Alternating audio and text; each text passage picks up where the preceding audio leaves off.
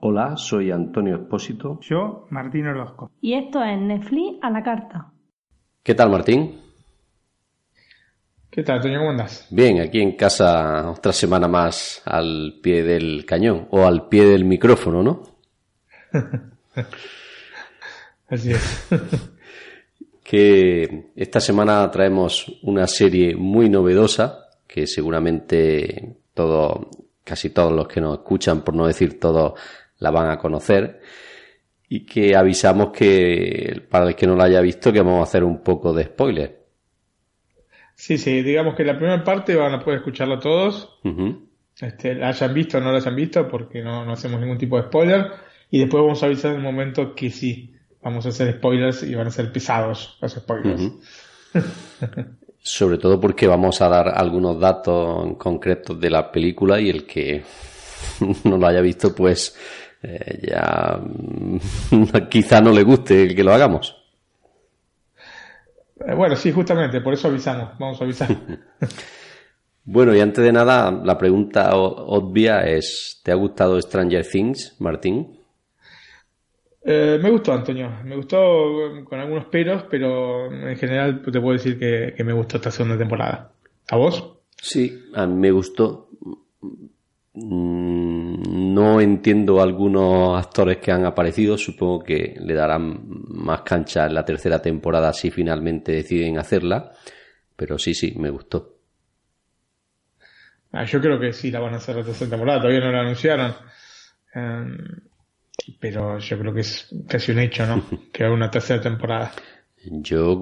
Y en la cuarta, la idea, la idea de los hermanos Duffer es hacer cinco temporadas con Stranger Things y en base a lo que se vio en la segunda temporada te puedo decir que si lo hacen por lo menos de esta manera se pueden este se pueden bancar estas cinco temporadas. En principio queda, queda claro que la serie la dejan abierta para una nueva temporada.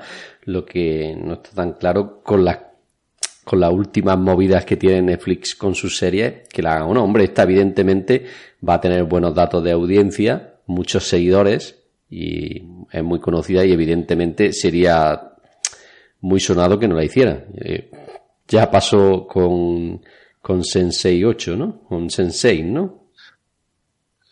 Sí, lo, lo que pasa es que con Sensei había un problema un poco de presupuesto también. O sea, básicamente fue eso.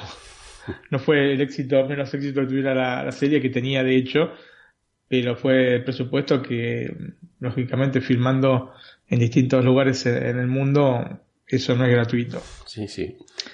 Y evidentemente, em, supongo que sería bastante más cara que Stranger Things, eh, sobre todo porque hay actores que tienen mucho más, más caché que los que aparecen en esta serie. Pero bueno, eh, Mm, eh, como bien he dicho antes, supongo que habrá tercera temporada, cuarta y como bien has dicho tú, incluso quinta. Mm. Podría, o sea, la idea de los, te repito, los hermanos Duffer es esta de hacer cinco temporadas, por lo menos eso es lo que dijeron. Son bastante de adelantar cosas esta gente. Eh, después si se da o no se da, ya bueno, dependerá también yo creo que esta segunda temporada ha tenido tanto de crítica como de público una buena aceptación. Por eso te, me animo a decirte que una tercera temporada habrá. Después habrá que ver si se, se embarra en la tercera temporada, quizás termine ahí.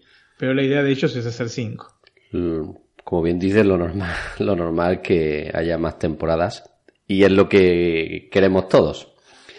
Bueno, Martín, pues estoy viendo que ha hecho un análisis muy detallado de Stranger Things y atento estaré. Luego yo comentaré algunos datos curiosos, por llamarlo así. Muy bien, Antonio. Y bueno, la primera temporada de Stranger Things fue una de las gratas sorpresas que nos deparó Netflix el año pasado, ¿no es cierto? En esto creo que podemos coincidir todos. Esta idea de combinar un género como el de terror con la estética narrativa de los años 80 fue efectivamente un acierto por parte de los creadores de la serie, como mencioné antes, los hermanos Duffer, ¿no? Los mesicitos. Totalmente de acuerdo. O mesisotes. mesisotes porque nacieron en el 84, tampoco son dos niños. de pecho, ¿no? Em, luego de este gran suceso que tuvo la primera temporada, la incógnita radicaba en establecer si se trataría de una serie con temporadas autoconclusivas, ¿no? al estilo Pargo, o si sería, em, digamos, continuativa con el correr de las temporadas, ¿no? Cabe aclarar que la escena final daba un enorme juego, como para no pensar en esto, ¿no? Como para no pensar en distintas series con, el este, correr de los años, ¿no? Distintas eh, tramas. De todas formas, la duda fue muy velozmente despejada por los hermanos Duffer, porque yo te, te digo, les gusta hablar y hablan de más. Sí, sí. Y te, te mandan más datos de lo que necesitas. Eh, se ve que les gusta este, este tipo de rol.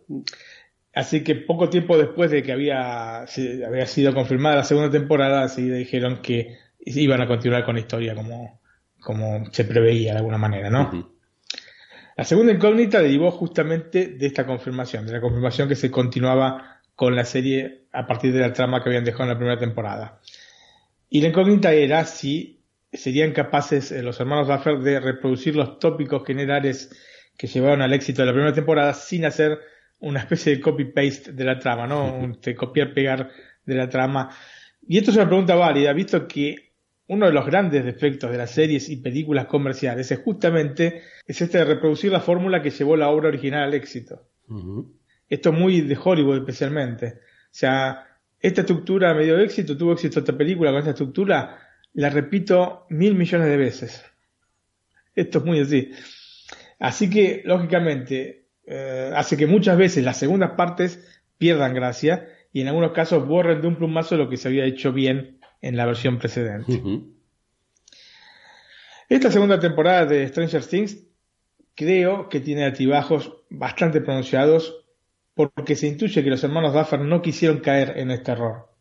Esto lógicamente es loable por los motivos que te expliqué ¿no? con anterioridad, pero se intuye que no tuvieron del todo claro qué senderos percorrer o cómo expandir el universo de la serie. Y es por eso que en algunos momentos, especialmente en los primeros y fundamentalmente en los últimos capítulos de la temporada, el camino me pareció el acertado. Pero en otros, sinceramente, no se entendieron algunas decisiones que se tomaron y que le quitaron bastante lustre a la serie. Sí, sí. Lo más interesante, como bien dices, es los primeros capítulos y el final. En, ahí entre medio hay algunas cosas de relleno que... Hay un bache. Sí. Sí, hay un bache.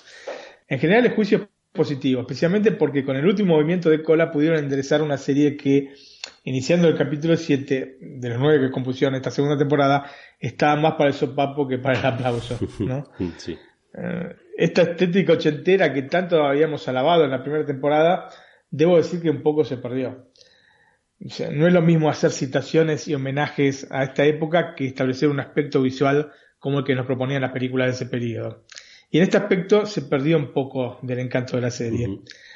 Es realmente la, cosa que más me dolió es esto, porque una de las cosas que más me había gustado de esta primera temporada de Netflix era justamente este, esta aproximación um, a una narrativa estilo años 80. O sea, no solamente ambientada en los años 80, sino la, narrativa hecha como se hacía en los años 80. Ese era un punto fuerte de la serie. Y esto un poco se desvaneció en esta segunda temporada. En general las interpretaciones me parecieron muy buenas, como también había ocurrido en la primera temporada, especialmente la de los chicos, ¿no? Porque em, esto obviamente, que tengan buenas interpretaciones, sea los adultos, especialmente los chicos, que no siempre se da esto, ¿no? Le da un cierto peso a la serie, especialmente porque, te repito, es una serie que está centrada en los chicos. Digamos que en esta segunda temporada se confirmó lo bueno que se había visto, como te dije antes, en la primera, en ese sentido. Y las incorporaciones al elenco fueron en general aceptables, con un sobresaliente a John Austin, que además de ser un muy buen actor, es un icono de los 80, ¿no? A partir, obviamente, de los Goonies. Y John nos brinda los movimientos y fundamentalmente los gestos que le recordamos y que por ende nos hacen asociarlos a los años 80. Así que me pareció un gran acierto esto. No es el único actor ochentero que, que metieron, ¿no? Eh, en la serie. Porque también este, dentro de la serie está Paul Reiser, que también es, aunque yo creo que menos, pero es una especie de icono de, los años 80. Mm, tengo que mencionar especialmente a Millie Bobby Brown, esta chiquita realmente es una actriz hecha y derecha, a pesar de contar tan solo con 13 años, Antonio. y la verdad que nació, aquí muy cerquita de casa, en Marbella, Málaga. ¿Ah, sí? Sí, sí, nació en España, es británica, pero nació aquí en España, en Marbella, en Málaga, 19 de febrero de 2004, muy jovencita.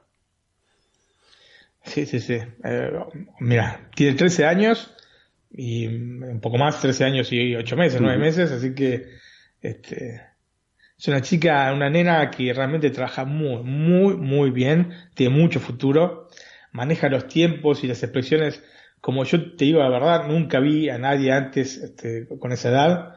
He visto muy buenas actrices que después se transformaron en grandes actrices, como por ejemplo Jodie Foster, que empezó de muy chica pero a este nivel no. A este nivel, sinceramente, no. Bueno, Jodie Foster hizo cuando era chica Taxi Driver, ¿no? Pero me parece que un poco las, este, mm, el juego con el personaje, eh, las miradas, eh, un poco el, trabajo que, que, hace esta chica es eh, con el personaje mismo, ¿no? Es superior inclusive al de Jodie. Parece realmente una actriz que tiene muchos años sobre las espaldas. sobre todo en esta segunda temporada ya el cambio es totalmente radical. Eh, bueno, en ella y en, muchos otros, ¿no? el cambio... Bueno, lo que pasa es que tiene una edad... Justamente se está mencionando que podían hacer la, tercera y la cuarta temporada juntas. Y esto tiene una razón de ser, y es que los chicos crecen muy rápido. Los chicos crecen muy rápido. Entonces, em, Acá, este, digamos, en esta temporada solucionaron bien porque hicieron pasar un año dentro de la trama. la, trama de la primera temporada termina en el año 83, empieza en termina en el 83 y esta es un año después. Lo que pasa que... Eh, Para algunos parece que han pasado cinco. es claro, viste cómo son los chicos. es así. Vos porque la tuya te veía chica, pero a esa edad eh, crecen en, un instante. Sí, sí, sí. Un año es mucho, es mucho para, para estos chicos de esta edad. Em, volviendo un poco a Mili, digamos que no se deja eh, intimidar por las circunstancias ni por los actores este, que tienen mucha mayor experiencia, lógicamente, eh, que ella, que interactúan este, delante suyo. Así que yo te digo que eh, tiene mucho, mucho, mucho potencial.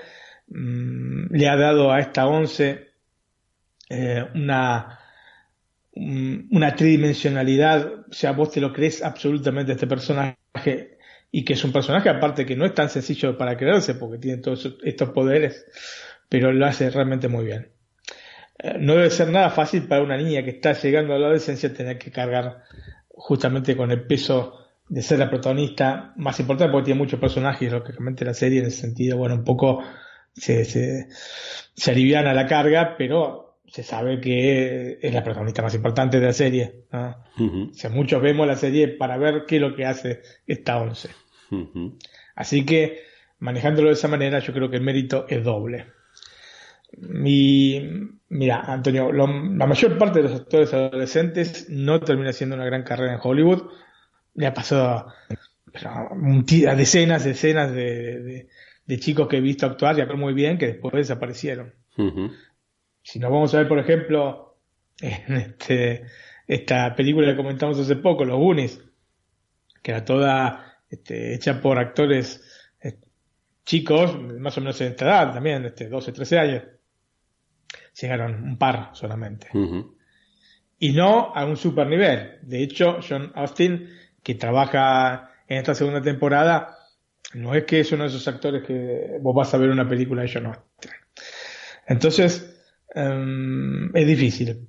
Pero yo creo que tiene tanto talento esta chica que seguramente va, va, va a triunfar por años y años y la veremos mucho, mucho tiempo. Después te quería comentar una cosa de la serie, que es una, cosa un poco este, accesoria a la serie, pero que realmente me tocó una fibra íntima. Que los de nuestra edad nos sentimos identificados con esas cosas, ¿verdad? Claro, vos aparte pensás que mm, los chicos tienen la edad que yo tenía en ese año. Sí, sí. Porque los chicos tienen 13 años en el 84 y yo tenía 13 años en el 84. Yo tenía un Así que las cosas que menos, los chicos, sí. Bueno, pero somos, somos cogeneracionales. Em, entonces, ver este, en pantalla cosas que viviste en tu, en tu niñez, ¿no? Y está este juego, Dragon's Lair, ¿no? No sé si lo, vos lo, jugaste alguna vez. Sí, claro que sí.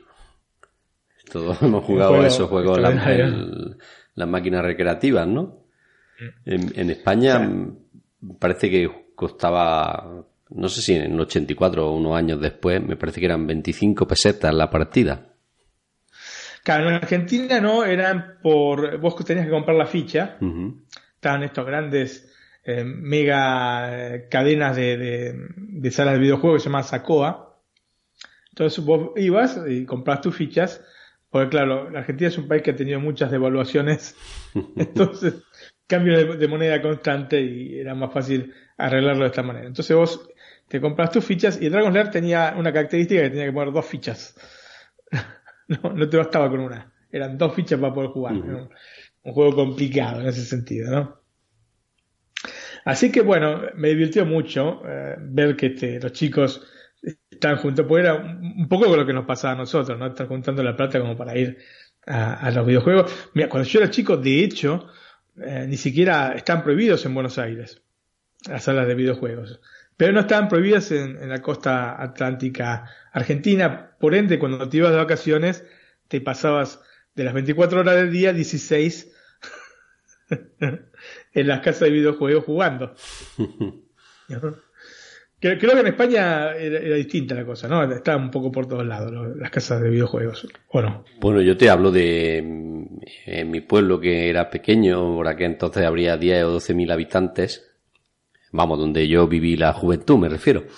Y sí que había un par de salas o tres incluso en todo el pueblo, que, para estar hablando de sus habitantes ya era mucho, ¿no? Claro, claro, sí, efectivamente. Bueno, estos chicos van a jugar a Dragon Lair. Dragon Lair era un juego distinto para la época, ¿no? Estamos hablando que salió en el 83. Ante todo porque fue primero en tomar como soporte un Laserdisc.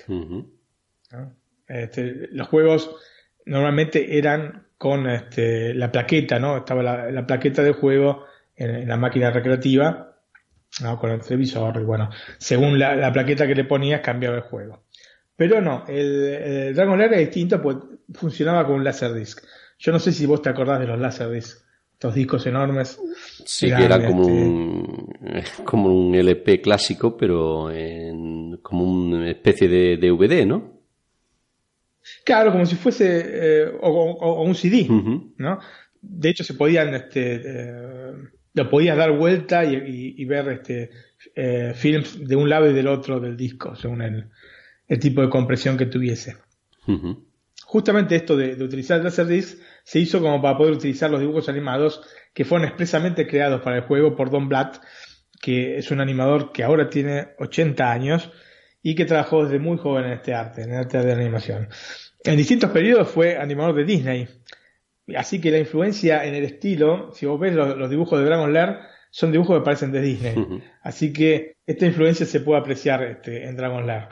Eh, el protagonista de la historia eh, del juego, obviamente, es Dirk el Atrevido, así se llama, que es un caballero medieval que tiene como misión rescatar a la hermosa princesa Daphne, que está atrapada bajo las garras del dragón Singe y que se esconde en un castillo encantado. ¿no? Y Dirk em, deberá superar todas las trampas y criaturas mágicas que se esconden en el castillo. No, recuerdo que hay un lagarto. Este, eh, eh, digamos, desde el punto de vista creativo es muy, muy, muy, muy bueno el juego. Y tiene distintos personajes así a los que tenés que combatir. Y son todos eh, animados maravillosamente por otra parte porque aparte vos te, te acordás eh, eh, la calidad de gráfico que había en esa época, ¿no? que no eran justamente los de ahora. A pesar de que las máquinas creativas sean mucho mejores que en los juegos para Commodore o para este, Spectrum, lógicamente, ¿no? Sí, sí. Así que bueno, estas criaturas mágicas le van a intentar impedir a, Dirk de, de, liberar a Daphne, que está por otra parte atrapada en una esfera de cristal. Y para esto deberá, en última instancia, matar al dragón y extraer la llave para abrir esta esfera. El juego, te digo que es bastante complicado, eh, fundamentalmente por la modalidad para jugarlo. si bien este, lo mejor que tenían los juegos con Laserdisc era la calidad de los gráficos, y esto era por el simple hecho que se trataban de animaciones tradicionales, tenían como lado negativo la muy escasa libertad de movimiento de la que disponía el jugador. Eh, digamos que el juego en realidad consistía en realizar el movimiento justo con el joystick o tocar el botón en el momento exacto que, que tenías que tocar. Si vos no movías el joystick eh, para el lado correcto en el momento correcto, perdías. Si no tocabas el botón este, para sacar la espada en el momento correcto, perdías. Eh, así que dependías del tiempo y el movimiento que fuesen correctos como para avanzar este, con el juego y avanzar con la animación. Y caso contrario, te, morías, ¿no? Y tenías distintas animaciones que te mostraban eh, tu muerte, ¿no? Según donde muriese, digamos. Esto obviamente era bastante frustrante por dos motivos. En primer lugar, como te dije, para jugarlo hacían falta dos fichas, o sea que este, gastas el doble que en cualquier otro juego. Y en segundo lugar, las primeras veces que accedías a jugar, y esto era si el crack de turno te dejaba algún espacio, ¿no? porque te podías estar ahí mirando horas a alguno jugar, pues siempre estás, eh, que sabe, que se conoce todo el juego, ¿no? Así que estás ahí esperando pacientemente tu turno. Cuando llega tu turno, especialmente las primeras veces, metías las dos fichas, jugabas 10 segundos y perdías. Dios santo. En definitiva, el juego o sea, el objetivo era memorizarse los movimientos, ¿no? Este, y, la sincronización. No tanto como jugar, este, mover este, por donde querías el, personaje. Eh, así que eh, te dejaban ese poco tiempo para reacción y si vos eras novato novato, probablemente estuvieses gastase muchas fichas en primer lugar y estuviese poco tiempo adelante del monitor. Y lo que era peor, como era un juego muy popular, tenías viste, 15 atrás. O sea, vos jugabas tus 10 segundos, y te tenía que esperar toda la vuelta otra vez para volver a jugar. Un desastre. En total el juego tiene 40 escenarios que eran totalmente distintos, animados, obviamente, y más de 600 momentos en los cuales el jugador debe efectuar un movimiento. Obviamente, como en todo juego, cuando se aprendían los parámetros, ¿no? Vos veías que llegaba de alguna manera el personaje eh, en alguna posición de la pantalla, sabías este, qué movimiento tenías que hacer, pues si no era muy difícil acordarse todo de memoria, ¿no? y una vez que te aprendías estos parámetros podías avanzar bastante en la historia. De todas formas, es uno de esos juegos que me quedaron en a ver hasta que me hice con la versión para iPhone. No sé si vos alguna vez la viste. No, no, no sabía que existía. Sí, sí, sí, existe, existe aún hoy. O sea, si la quieres descargar, creo que está a 5 euros eh, 49, una cosa por el estilo. Hay también, eh, y han habido versiones para DVD y Blu-ray. Probablemente la versión para Blu-ray es la mejor de todas jugás con el control remoto del Blu-ray, eh, alguna versión para DOS, para PC y hasta para Mac, Mac OS, pero Mac OS de, este, de, los 90, de, antaño, ¿no? Sí, sí, exactamente, no estamos hablando del Mac OS actual. Um, y yo por otra parte tuve una decepcionante versión para Commodore 64 que era una tristeza inenarrable entonces. No sabes lo que era. Te dan ganas de llorar. También se realizó una serie a partir de este exitazo que fue el juego, pero la calidad de los dibujos era bastante inferior respecto a la que encontramos en el mismo juego, ¿no? Así que, bueno, quería hablar de este juego porque es un juego de esos que eh, me apasionó, me apasionó en su momento y me había quedado con la espina, después me la pude sacar con, el iPhone de, terminarlo. Eh, de esos juegos que todos los que tenemos cuarenta y pico años recordaremos, ¿no? O recordamos, ¿no? Sí, sí, sí. Y era, vos imagínate, llegas a la, casa de videojuegos, eh, veías que había una multitud alrededor de un juego, decías, ¿qué es eso? Y cuando lo veía no lo podía creer. O sea, una animación así, aún hoy, o sea, el, tema es que eh, tiene esta modalidad de juego, pero si hubiese un juego hoy como este, sería una maravilla. Sería una maravilla. O sea, no hay nada que hayan podido hacer de esta manera porque eh, jugabas de esta manera, ¿no? Con, este, te desplazabas, no, no tenías la libertad de movimiento. Por eso que se puede jugar con un control remoto, obviamente. Evidentemente, si no sería muy complicado. Exactamente. Y bueno, Antonio, volvemos entonces a la serie. Eh, y te voy a hacer una breve sinopsis de esta segunda temporada, donde nos encontramos nuevamente en Hawkins, en Indiana, como te dije, en el año 1984 o sea, un año después de lo, de los sucesos de la primera temporada, ¿no? La vida de los chicos ha seguido su recorrido, todos tratan mm, de volver a, digamos, al ritmo normal mm, que habían tenido hasta el año anterior, hasta los sucesos de, la primera temporada, aunque para Will, ¿no? el chico que había sido mm, secuestrado por el Demogorgón, las cosas no son fáciles. En primera medida porque los demás compañeros de la escuela lo consideran extraño. Pero lo peor son los episodios que cada vez se repiten más seguido, en los que de un momento a otro se encuentra en el otro lado, ¿no? upside down, que dicen los norteamericanos. Momentos que realmente lo aterran y en los que conocerá a este monstruo de las sombras que se presenta con estas largas extremidades, ¿no? Cual pulpo, de alguna manera, y con el que Will establece una especie de lazo mental que por otra parte aterroriza al niño al punto de la desesperación. Por otra parte, veremos lo que sucedió con Once, que va a distar bastante de lo que uno hubiese imaginado, visto su final en la primera temporada, y hasta acá llegamos, pues no vamos a avanzar con más datos para no entrar en spoilers. Lo que sí eh, es seguro, y aparte que eso ya lo hemos visto en trailers, etcétera, son túneles, demogorgones, raíces con vida, que serán la base en la que se sustentará el terror que llegará realmente a cuenta gotas hasta los últimos capítulos en los que finalmente se van a desatar. La verdad que sí, que una de las cosas que no ha sido muy terrorífica, ¿no? Es un poquito miedo, pero like, ¿no?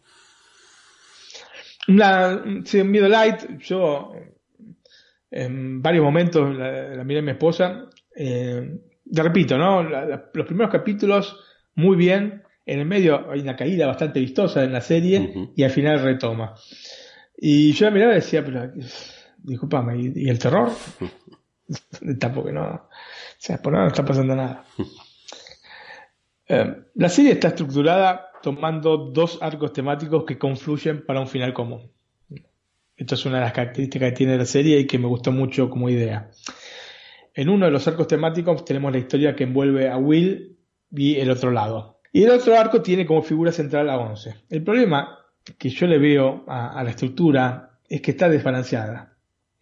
Aún a pesar de que Once es el centro de atracción natural de la serie, como ya te lo dije antes, toda la historia que le envuelve en esta segunda temporada es por lo menos muy estática. Yo creo que le falta ritmo y además tiene algunas excursiones que no siguen una relación con el resto del guion y, que son para mí llamativas. hay un momento en que vos decís, bueno, qué es lo que está haciendo, porque, o sea, se va absolutamente de, la trama de la serie. absolutamente. Ok, quizás para abrir algo para, para, una tercera temporada. Perfecto. Es lo que te comenté antes de que hay algunos actores que no se entienden el motivo de que aparezcan y que se, seguramente sea para eh, darnos unas pinceladas de la siguiente temporada que ya tendrán pensada. Claro, sí, eh, no sé, eh, hacerse todo un capítulo así Bastante llamativo. Sí, sí. A mí, eh, precisamente eso que estás comentando me dejó un poco así desquiciado, ¿no? Digo yo, esto no es lo que yo me esperaba, ¿no? Pero como bien dices, luego mm. cambia un poco. Después cuando lleguemos a la parte con spoilers, vamos a poder este, un poco más sobre esto.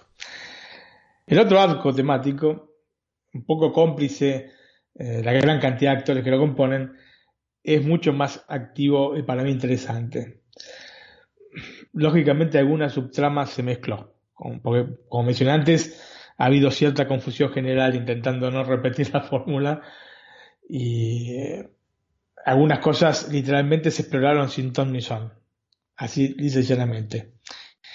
Y esto me hace recordar, esto irse un poco por las ramas, me hace recordar un tramo de la película Wonder Boys, una película del año 2000 que en algún momento al inicio de, Netflix a la carta la aconsejé, en el que el personaje de Hannah Green, eh, la inquilina del profesor Tripp, luego de haber leído una parte del futuro nuevo libro de su profesor, que era profesor y casero aparte de, esta, de esta alumna, una alumna mayor de edad, ¿eh? porque ahora estamos con el tema esto de, los acosos sexuales que, tanto han hecho mal a, a Netflix, especialmente a House of Cards, y la dejamos así. Y le dice, em, este, le dice al profesor Tripp que en las clases de literatura él mismo le dijo que una de las tareas del escritor es ir optando por los caminos a seguir. y que en el libro que leyó parece que no hizo ningún tipo de elección, ¿no? Habla, yo qué sé, de que se fue por la rama como del histórico dental de los caballos, etc. O descripciones de árboles, así de páginas y páginas. Y esto me parece que es un poco lo que pasó acá, ¿no? Con el afán de no repetirse respecto a la primera temporada, se fueron por las ramas y se, digamos, desarrollaron varias historias que no, no le aportan nada a la serie. Pero te estoy hablando de tres o cuatro historias que no le aportan absolutamente nada. Entonces, esto es una cosa que obviamente hizo que la serie tuviera este, este bajón a, mitad de, temporada, digamos, ¿no? Tres, tres capítulos han sido un poco más, tres, tres y medio. Así que bueno, algo así ha pasado aquí con algunas historias que terminan eh, en un callejón sin salida. Lo curioso es que a pesar de estas caídas abruptas que tiene el guion, el final recompone la serie y eleva el resultado final para mí de varios enteros. Por lo que, repito, a mí me gustó en línea máxima la, la serie. No tanto como la primera temporada, pero sí, sí me gustó esta segunda temporada. Antonio, eh, serie ubicada en la década del 80, todas las series ubicadas de década 70, 60, que sea, meten música a Google de la época. Stranger Things no es una excepción. Y si querés, escuchamos uno de los temas eh, que se escuchan sobre el final de la temporada, que es Every Breath You Take, eh, de, de, Police. ¿La conoces, no? Sí, sí, claro. Un clásico ochentero. le, doy al play y disfrutamos unos minutos de la música.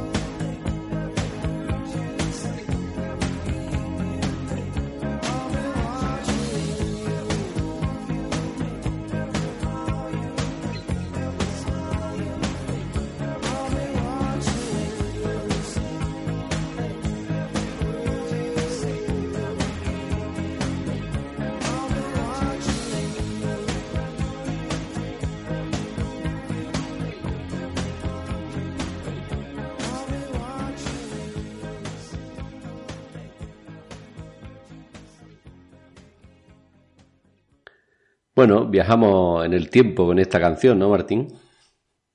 Viajamos en el tiempo, Antonio.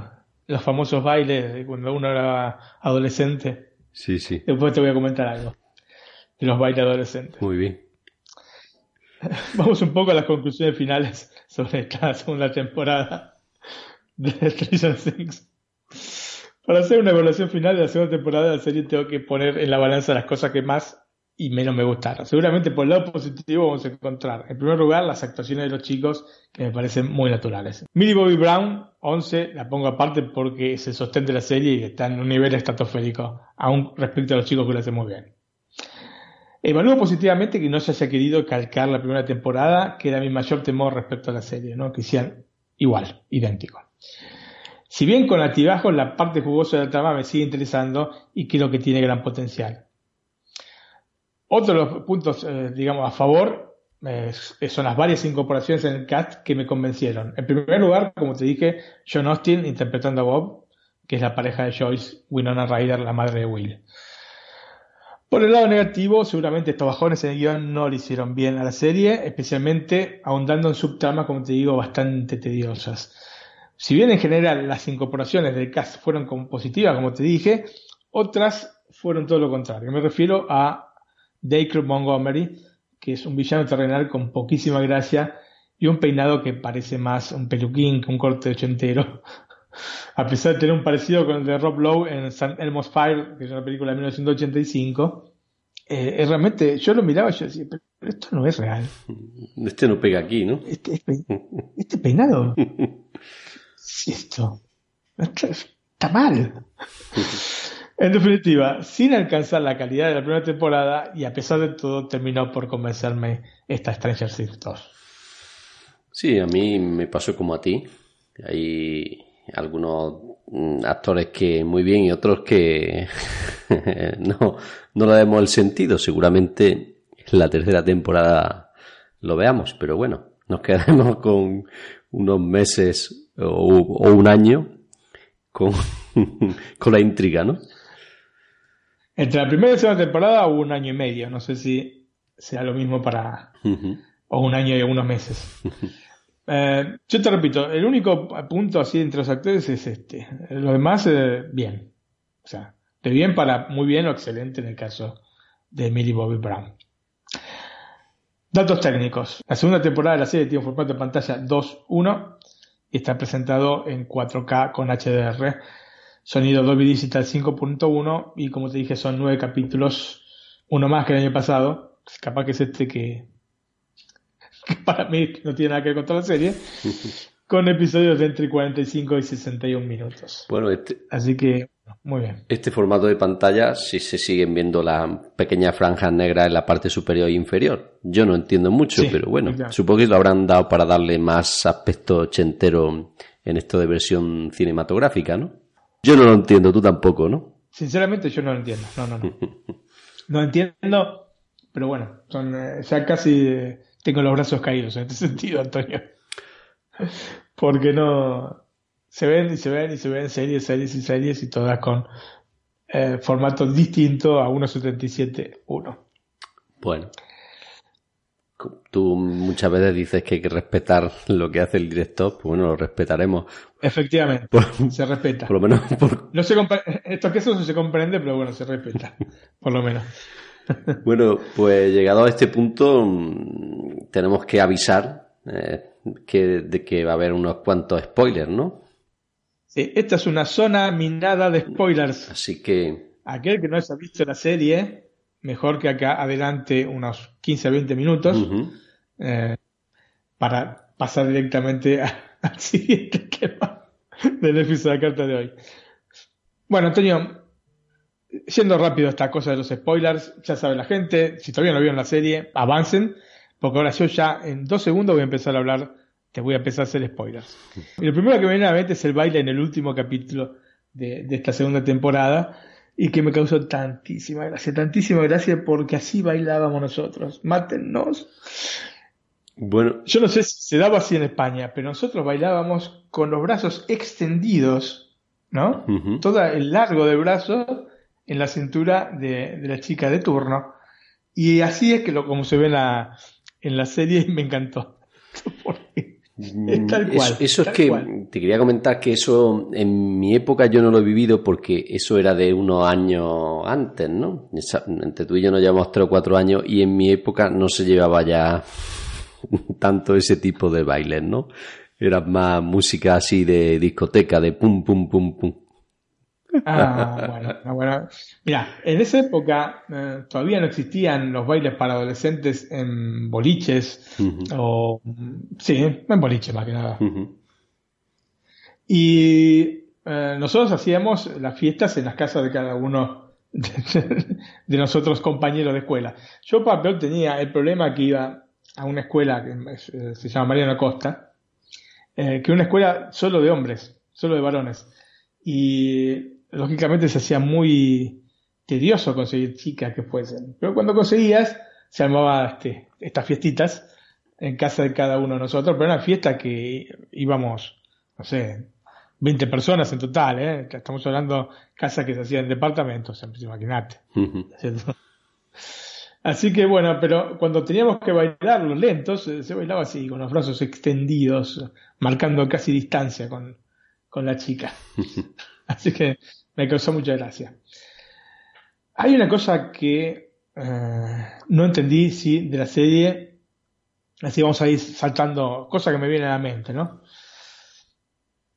¿Por qué es que han querido convertir a, a Eleven, a 11, barra Shane, porque nos enteramos de que se llama Shane, la han querido convertir en una X-Men? ¿Por qué motivo? Porque la aparición de este nuevo personaje, este, esta chica número 8, con unos poderes psíquicos distintos a los de 11, eh, nos hace, a mí me, digamos, me lleva a los X-Men y especialmente a Xavier, ¿no? ¿Por qué motivo? ¿Por qué motivo han hecho esto? No, yo no, no, llegué a comprenderlo. Ese capítulo, creo que es el capítulo 7, si no me equivoco. 7 u 8, me parece ese 7 para mí está totalmente, o sea, eh, el capítulo en sí engloba una serie aparte de contradicciones que no, no llego a comprender. Por ejemplo, Eleven o 11 llega a, Chicago exactamente al lugar donde está esta otra chica. Todo por esta conexión que tuvo con la madre, ¿no? Ahora, pudo llegar a Chicago, que era una ciudad que no conocía, no se explica cómo es que sacó el boleto de, de colectivo para llegar, pero bueno, supongamos que había extraído algún dinero de algún lugar. Llega sin conocer el lugar, sin, sin saber absolutamente nada de Chicago, llega al lugar, una, una, ciudad enorme como Chicago. Pero se pierde en la mitad del bosque intentando encontrar la escuela donde está eh, Mike. ¿Cómo es esto? Hay, hay... hay una contradicción ahí. Sí, hay algunas contradicciones de ese sentido que no hacen. Supongo, yo en la primera temporada sin al ver que había, estaban las chicas marcadas, sí pensaba que iban a aparecer alguna otra. Pero visto cómo acabó la serie, no me hubiera yo pensado que en esta nos darían este tipo de sorpresas. Supongo que el año que viene veremos a otro número con otros poderes. Como bien dice, se acercará más a X-Men, ¿no? Sinceramente no lo no llego a comprenderlo, este approach en ese sentido. Son, digamos, un poco las, cosas que, que, no me terminaron de, cerrar del todo de la serie, pero te repito, eh, es una serie que en general, excepción hecha de estas cosas, está también otra vez de nuevo la historia de la hermana de Mike con, eh, con el hermano de, de, Will, que tampoco, o sea, sigue, siguen dando vueltas con el mismo tema, no se entiende muy bien qué es lo que quieren hacer, este, por qué se centra tanto en esa historia que no, que no lleva a ningún lado, a fin y a cabo. O sea, no tiene nada que ver con el resto. Yo entiendo el sentimiento de culpa de esta chica, pero no tiene nada que ver con el, resto de la trama de la serie. No, por supuesto que no es nada terrorífico, ni nada por el estilo, ni siquiera es ochentero. No, tiene nada. No, sea, este dice por las ramas, a mí mucho no me gustó, me sacó absolutamente de la serie. Cuando yo empiezo a comentar cosas, mientras estoy mirando una serie con mi esposa, ya sé que hay algo que no está, hay algo que no va. Cuando empiezo a, señalar contradicciones o cosas por el estilo, que decir que no estoy metido en la serie.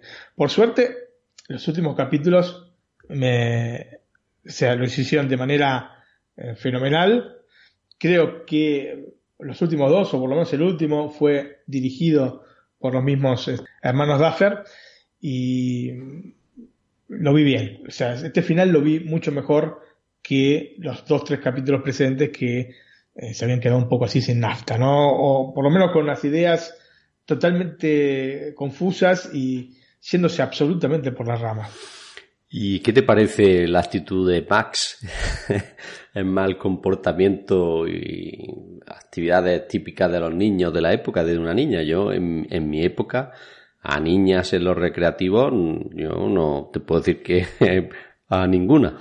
Bueno, en mi época de los años 80 y poco, a partir de los 90 sí que había alguna, pero en los 80 niñas, niñas jugando a máquinas recreativas, mm, yo no recuerdo. Bueno, pero por eso es que está fuera de la, del registro normal de, de, los chicos, porque aparte si vos ves dentro de la sala de, juegos no hay otras niñas. o sea, no, yo por lo menos no, no recuerdo eh, otras niñas. Me encantaba el Tic Tac, aparte, ¿no? no, no llegué a 750.000 puntos, pero me encantaba. Mm, me, me pareció una buena incorporación esta chica, digamos, darle un poco más de, visto que en toda la temporada han separado los chicos de, de 11, me pareció bien darle un toque femenino al grupo, si bien, bueno, es una chica que tenía sus problemillas, ¿no? Em, eh, justamente derivado de, de, esto está toda esta historia de, del hermano que no, se, se, comprende muy bien. Ellos dicen que lo han hecho como para dar un villano terrenal, pero ¿quién, lo pidió el villano terrenal? Nadie lo pidió, ¿no? Lo había en la primera temporada porque tenía que haber ahora. Aparte un villano de pacotilla, te digo, la verdad. No, no, como bien dice, hay cosas que no se entienden. Y bueno, y luego está, como bien ha hablado mm, Roman, ¿no? Que es la hermana de Once, que supongo que en la tercera temporada le darán algún algo más de protagonismo que en esta, porque en esta parte de, de, un pequeño robo no hace nada más, ¿no? Sí, efectivamente, efectivamente. Me gustó mucho, mucho, como te dije, eh, Bob, ¿no? John Austin. Me pareció de lo mejor de, de, de esta temporada. Un personaje totalmente subestimado por los otros personajes de la serie y que finalmente termina resolviendo cosas que no podían resolver ni los chicos, ni la propia madre de Will, ni este, Hopper. Así que me pareció genial, se toma una responsabilidad sobre el final. Me pareció realmente muy cómico pensar que un laboratorio como ese este, pudiera tener Basic, pero chicos, vamos. Bueno, sí, no está mal, porque en el año... No, no, no, no, Antonio. Yo te, lo digo porque mi viejo trabajaba en sistemas. Había cosas mucho más desarrolladas en esa época. Para... sea el código máquina, ¿no? Sí, podía ser el RPG. No, el código máquina, el ASCII, decís vos, no. El RPG, el RPG, el sistema de, de, de IBM. ya, había máquinas mucho más poderosas que una como 64. ¿eh? Eh, estar pensando que un lugar así está manejado por Basic es realmente una cosa un poco naif. ¿no? Sí, sí. Un poco naif. Había cosas mucho más desarrolladas en esa época. Em, de todas maneras, bueno, digamos que es una de las pocas cositas que se pueden señalar. Eh, más allá, uno lógicamente es más divertido hacer hincapié en las cosas que tal vez te, te causaron gracia o que no te terminaron de gustar, que en las cosas buenas que ha tenido muchas también esta temporada y eh, no querría tampoco irme demasiado eh, sobre este tema. Eh, realmente me parece que tiene mucha, mucho futuro la serie si nos dejamos, dejamos de lado todas estas historias medio pavas que no, que no contribuyen a nada y si nos centramos en, lo que tenemos que centrarnos, que es en la historia de terror, en estos demogorgones, en este ente al que llaman el monstruo de las sombras, que, tiene mucho juego para dar. Veremos si, eh, si lo hacen de esta manera o si terminan este, haciendo cíclica esta cosa de las subhistorias que no, que no terminan de convencer. Muy bien, pues como dices, quizá el personaje que menos nos ha gustado sea Billy. Sí. El que más 11 o 11. Exactamente, yo creo que es así. Creo que a todos le pasó lo mismo, Antonio. ¿eh? creo que sí. Y evidentemente le podemos poner casi sobresaliente a la serie, ¿no? Me gustó mucho, lástima este, te digo, este bajón, pero en realidad me gustó, me gustó mucho, porque el inicio y el final están muy bien. Mm, son las cosas más importantes. ¿no? El inicio para otra parte y el final para cerrar la historia. Eh, leí por ahí, a mí no me gusta leer críticas, pero leí un título, bueno, es lo mismo del año pasado. No creo que sea lo mismo del año pasado. Es una cosa distinta, ya te repito, no tiene esta eh, esta, digamos, concepción ochentera eh, al presentar la, serie. Es una, tiene un ritmo más moderno. Sí, tiene un montón de referencias que si querés, bueno, este, vos preparaste algo al respecto, si querés, bueno, la vamos viendo. Y que, obviamente, para quienes vivimos en esa época son muy importantes. Para gente que no lo haya vivido, para chicos más chicos, me ha decir, bueno, y esto que no importa realmente nada. Entonces, pero para nosotros sí nos ha enganchado. Bueno, pues ya que lo has comentado, vamos a comentar algunas de las referencias a los años 80 que se han dado en los capítulos, ¿no? Si te, parece, ¿no? Sí, cierto, cómo bueno, pues vamos a ir. Yo he cogido algunas capítulo a capítulo, las voy comentando y si quieres añadir tú algo, pues también lo puedes hacer, ¿no? Muy bien. Tú lo has comentado antes, ¿no? ¿Quién no ha visitado unos recreativos, no? Esos lugares míticos de nuestros ah. años ochenteros, ¿no? es cierto que han tardado en aparecer, ¿no? Y deberían de haberse visto a los chicos más a menudo en ellos, ¿no? Porque ¿quién no querría gastarse la paga semanal en batir el récord del amigo, ¿no? Y aparecer en el primero en las puntuaciones, ¿no? Mis siglas eran MOB. Martín Orozco Bonelli. el, el, mío era AEJ, ya supongo que sabes por qué, ¿no? Pero dime una cosa, ¿cuál era tu juego preferido? yo, de, los que comenta he jugado, pero no tanto. Yo jugaba más, sobre todo, que era más de los 90, que es cuando ya tenía yo una edad mayor. Eh, y recuerdo mucho el Tetris, por ejemplo Sí, sí, es posterior El Street Fighter. Y algunos de ese estilo, mm, estoy pensando ahora más y no caigo en nombres, pero sobre esa época son los que yo jugaba mucho. Como era Bubble Google, ese de la. Ah, Bubble Bubble. El Bubble Bubble. Eh, sí, es de los dragoncitos que tiran. Eh, Pompas. Burbujas. Eso es. Eh, de esos estilos, bueno, tú supongo que todo, eso has jugado tú también, ¿no? Porque no nos llevamos tantos años y, son de esa época todos. Lo que pasa es que estos son un poquito más modernos, ¿verdad? Sí, efectivamente, efectivamente, Antonio. Pero el que comenta sí que me suena porque es cierto y, recuerdo yo de ser más pequeño, pues yo te estoy hablando ya ahí que tendría 16 o 17 años, serían cerca de los, eh, sería 88, 89 y estos son un poquito años, del 84, pero sí recuerdo de ir eh, con 11 o 12 años a los recreativos y ver las colas precisamente en el juego este que tú has comentado. De la gente allí mirando para jugar y esperando y comentando uno con otro. Aquí tienes que hacer esto, aquí tienes que hacer aquello. Mi juego preferido era Hyper Olympic. Ah, bueno, ese. El juego de Konami. Ese también jugaba, ese también jugaba que era de las Olimpiadas, ¿no? Eh, Tenía dos maneras. Tenía el juego que digamos, según eh, la máquina, podías hacer correr a los personajes, o digamos, eran atletas olímpicos, tocando dos botones o moviendo la palanca. Era mucho más fácil moviendo la palanca, por eso la gente astuta de las casas de videojuegos lo que hacía era ponértelo con los este, botones, que era mucho más complicado. Sí, ese juego hemos jugado todos, que tenían la carrera a los 100 metros, el lanzamiento de jabalina, ¿no? El salto de longitud, ¿no? Exacto, este, 110 metros vallas, etcétera, etcétera. Sí, sí, sí. Ese también nos, echábamos allí entre los amigos a ver quién, quién batía el récord, que creo que En, mi pueblo estaba en 9.18 o algo de eso, y estábamos allí. El tío hablando de los 100 metros, a ver quién batía el récord, nadie era capaz de quitarlo.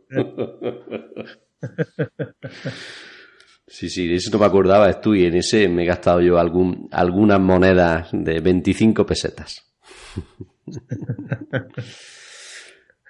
Siempre, lógicamente, tenía que esperar al, al, este, crack de turno. Eh, eh, a veces hacía complejo, complejo.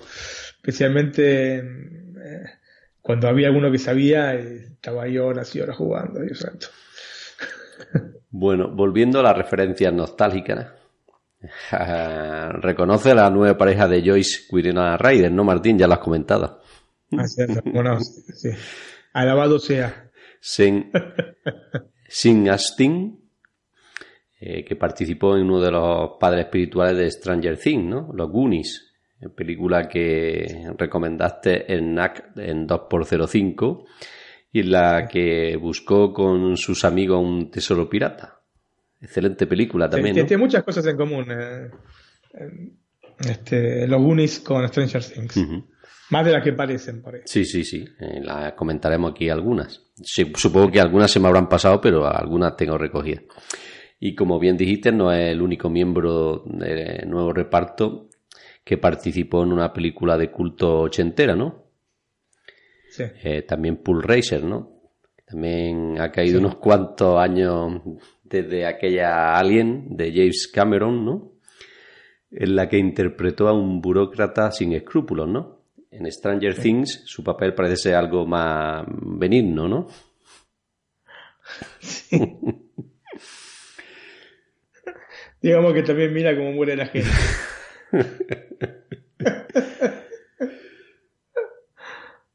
bueno, pero esto tampoco queda aquí, ¿no? También podemos comparar el, peinado de Eleven o de Once con el que Ripley de Aliens ¿no? nos presentó en la película, ¿no? No, eh, no sé si ah. le, le la similitud. Sí, sí, sí, cómo no, cómo no. Y también pues aparece otra película mítica, ¿no? Terminator, ¿no? De 1984, ¿no? En, en una publicidad cuando Eleven está cambiando de canal, ¿no? Así es, así es. Y hacen alguna otra mención también, parece, a, Terminator. Y el nombre que utiliza Max cuando juega Dick Duke, ¿no? El de Mad Max, como en la película de Mad Max de 1979. Yo sé que lo que no recuerdo es que si realmente en el Dick Duck se ponían, eh, se podía poner Mad Max, así, seis letras. Porque generalmente en los juegos. Eran eh, tres, ¿no? De la época podías poner tres. Por eso te diga, mi, mi, sigla era MOB. Pero ahí ponen Mad Max, capaz que sí, ¿eh? Ahora yo, sinceramente, hace tanto que, que no juego Dick Duck que no, no me puedo acordar. Pero quizás haya sido un arreglito para de la serie. ¿eh? Sí, yo creo que sí. Mm, yo no recuerdo, sobre todo juego eso, mm, lo que, como bien dice, lo que permitiera poner tres letras, ¿no? Para el nombre, ¿no? Exacto. Pero, pero bueno, supongo que lo habrán hecho así para hacer la referencia a la película. Claro, claro, claro, exactamente. Bueno, pues también tenemos unas luces rojizas anaranjadas que invaden la escena cuando Will ve por primera vez este monstruo de las sombras que ya has comentado, ¿no? Esto es una evidencia obvia a los encuentros cercanos al tercer tipo en Sudamérica o a la tercera fase en España, ¿no? Esta es del año 1977. Mm, vemos que dirigida por Steven Spielberg eso es. sí sí también eh, Spielberg también tiene aquí su su, su, su rato de sus varias cosas. de publicidad en la serie sí sí. Bueno, esto es lo que yo y Lo que pasa es que Spielberg, es un poco la esencia de los años 80, ¿no? parte, los Goonies, eh, producida por Spielberg, dirigida en algunos puntos por Spielberg, el guion escrito por Spielberg.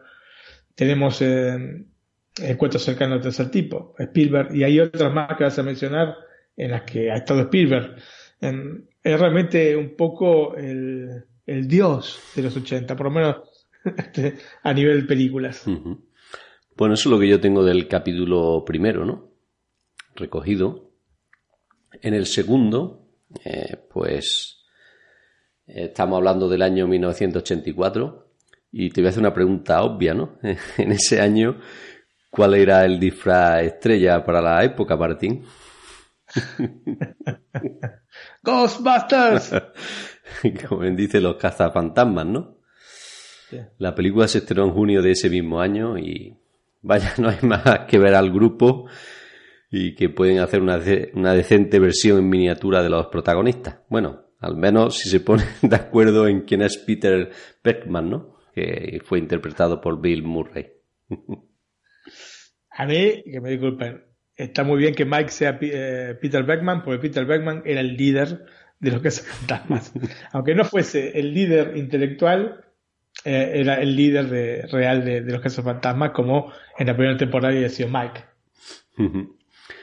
Bueno, también tenemos otra referencia importante, es que Eleven u 11, ¿no? Siempre ha sido el ET de los chicos de Hackings, ¿no? y... Sí, sí, es cierto, sí, sí. Y en eso decide, eh, por eso decide disfrazarse de fantasma, ¿no? Igual que lo hiciera el alienígena, ¿no? Precisamente para poder salir y recoger caramelos de, en Halloween sin que nadie lo conozca, ¿no? Sí, tal cual. Tal cual. También hay otro momento. En hasta, hasta, hasta, cuando le está hablando a, a Hopper, eh, así disfrazada de cómo se mueve, parece. Este. está genial. Sí, sí, sí. También tenemos otra escena, ¿no? De, en la que Eleven se sitúa frente a la, televisión, recordándonos a Gate, ¿no? Cuando se ve la pantalla así con, con la típica niebla esta cuando se acababa la emisión, ¿no? Y otro momento en el que se pone la bandana como toda una cara de kid, ¿no? Daniel San.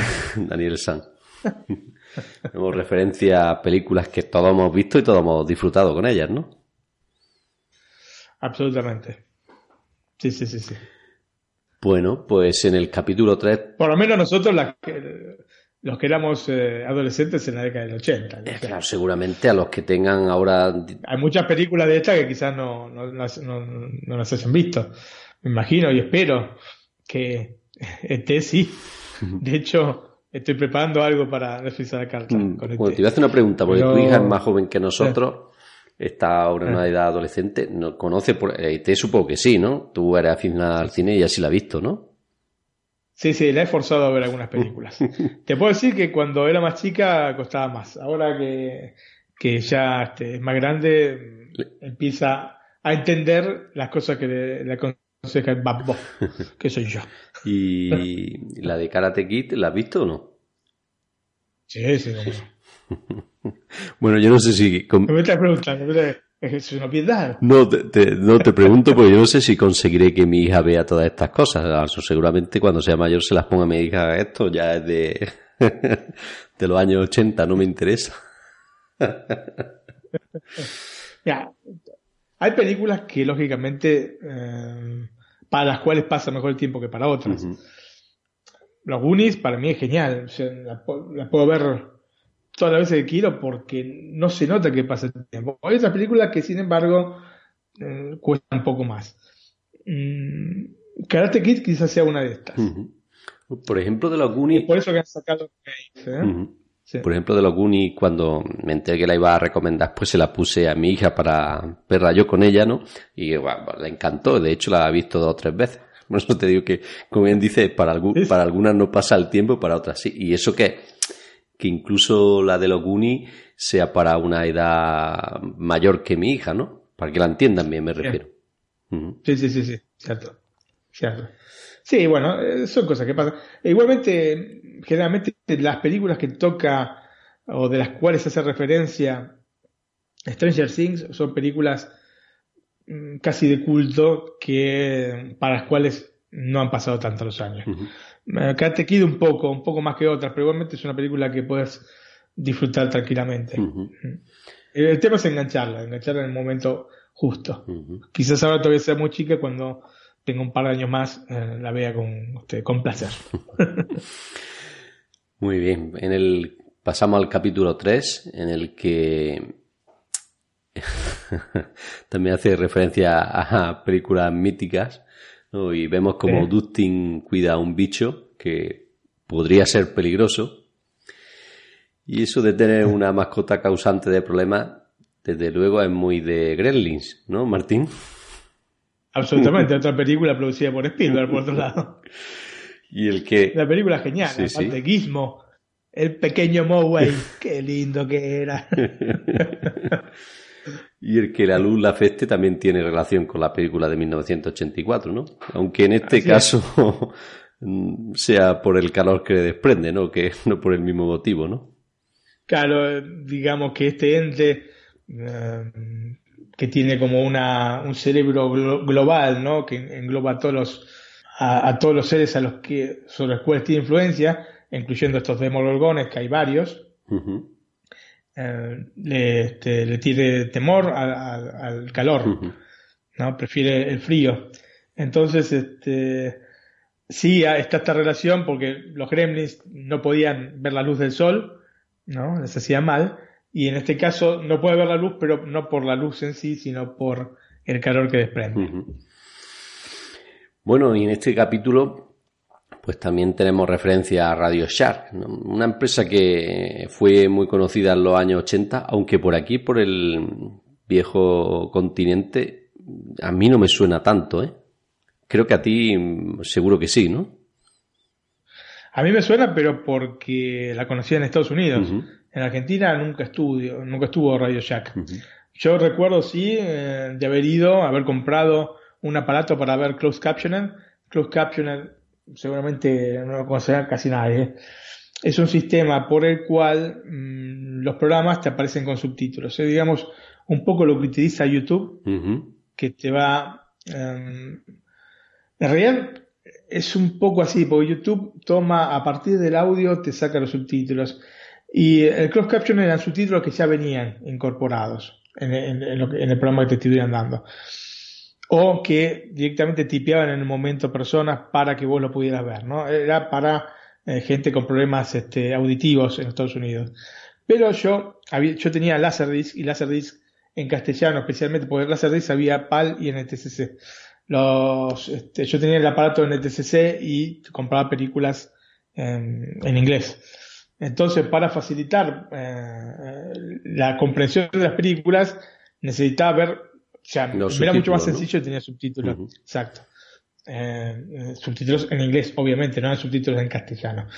En los televisores en Estados Unidos, desde fines de la década del 80, creo, ya comenzaban a traer incorporado este sistema de codificación. Pero los televisores en Sudamérica, en Europa, no. Entonces, para poder ver estos eh, subtítulos que traían todos los Laserdisc los este, VHS, etcétera, lo que tenías que hacer era comprarte este aparato que eh, podías conectar ¿no? con, este, los, famosos cables RCA, este, entrada-salida, y podías eh, ver los subtítulos en la pantalla. Después, años después, ya con televisores más nuevos, más modernos en Argentina, sí, ya venía incorporado este sistema, así que eh, quedó un poco en el olvido este aparato. Era un aparatito chiquito que es como si fuese un, Apple TV ahora, ¿no? Entonces, eh, recuerdo que fuimos con mi esposa en uno de estos viajes, eh, le dije, bueno, compremos esto para si tenemos los subtítulos, y fuimos a, a un Radio Shack y tenían uno, pero antiquísimo, porque hacía años que no lo vendían. O sea, si lo tenían las televisiones ya no. Claro. Me acuerdo, el, vendedor se mostró sorprendido ante este, la pregunta, pero bueno, por suerte tenían uno en una, casa, una de esas cajas medio rotas que ya se ve que tiene muchos años y, lo pudimos comprar. Así que esa es mi anécdota con Radio Shack. Como bien has dicho, aquí en Europa y en Sudamérica, supongo que será el Mediamar de, de Estados Unidos, ¿no? Pero aquí no, no, no tenemos referencia.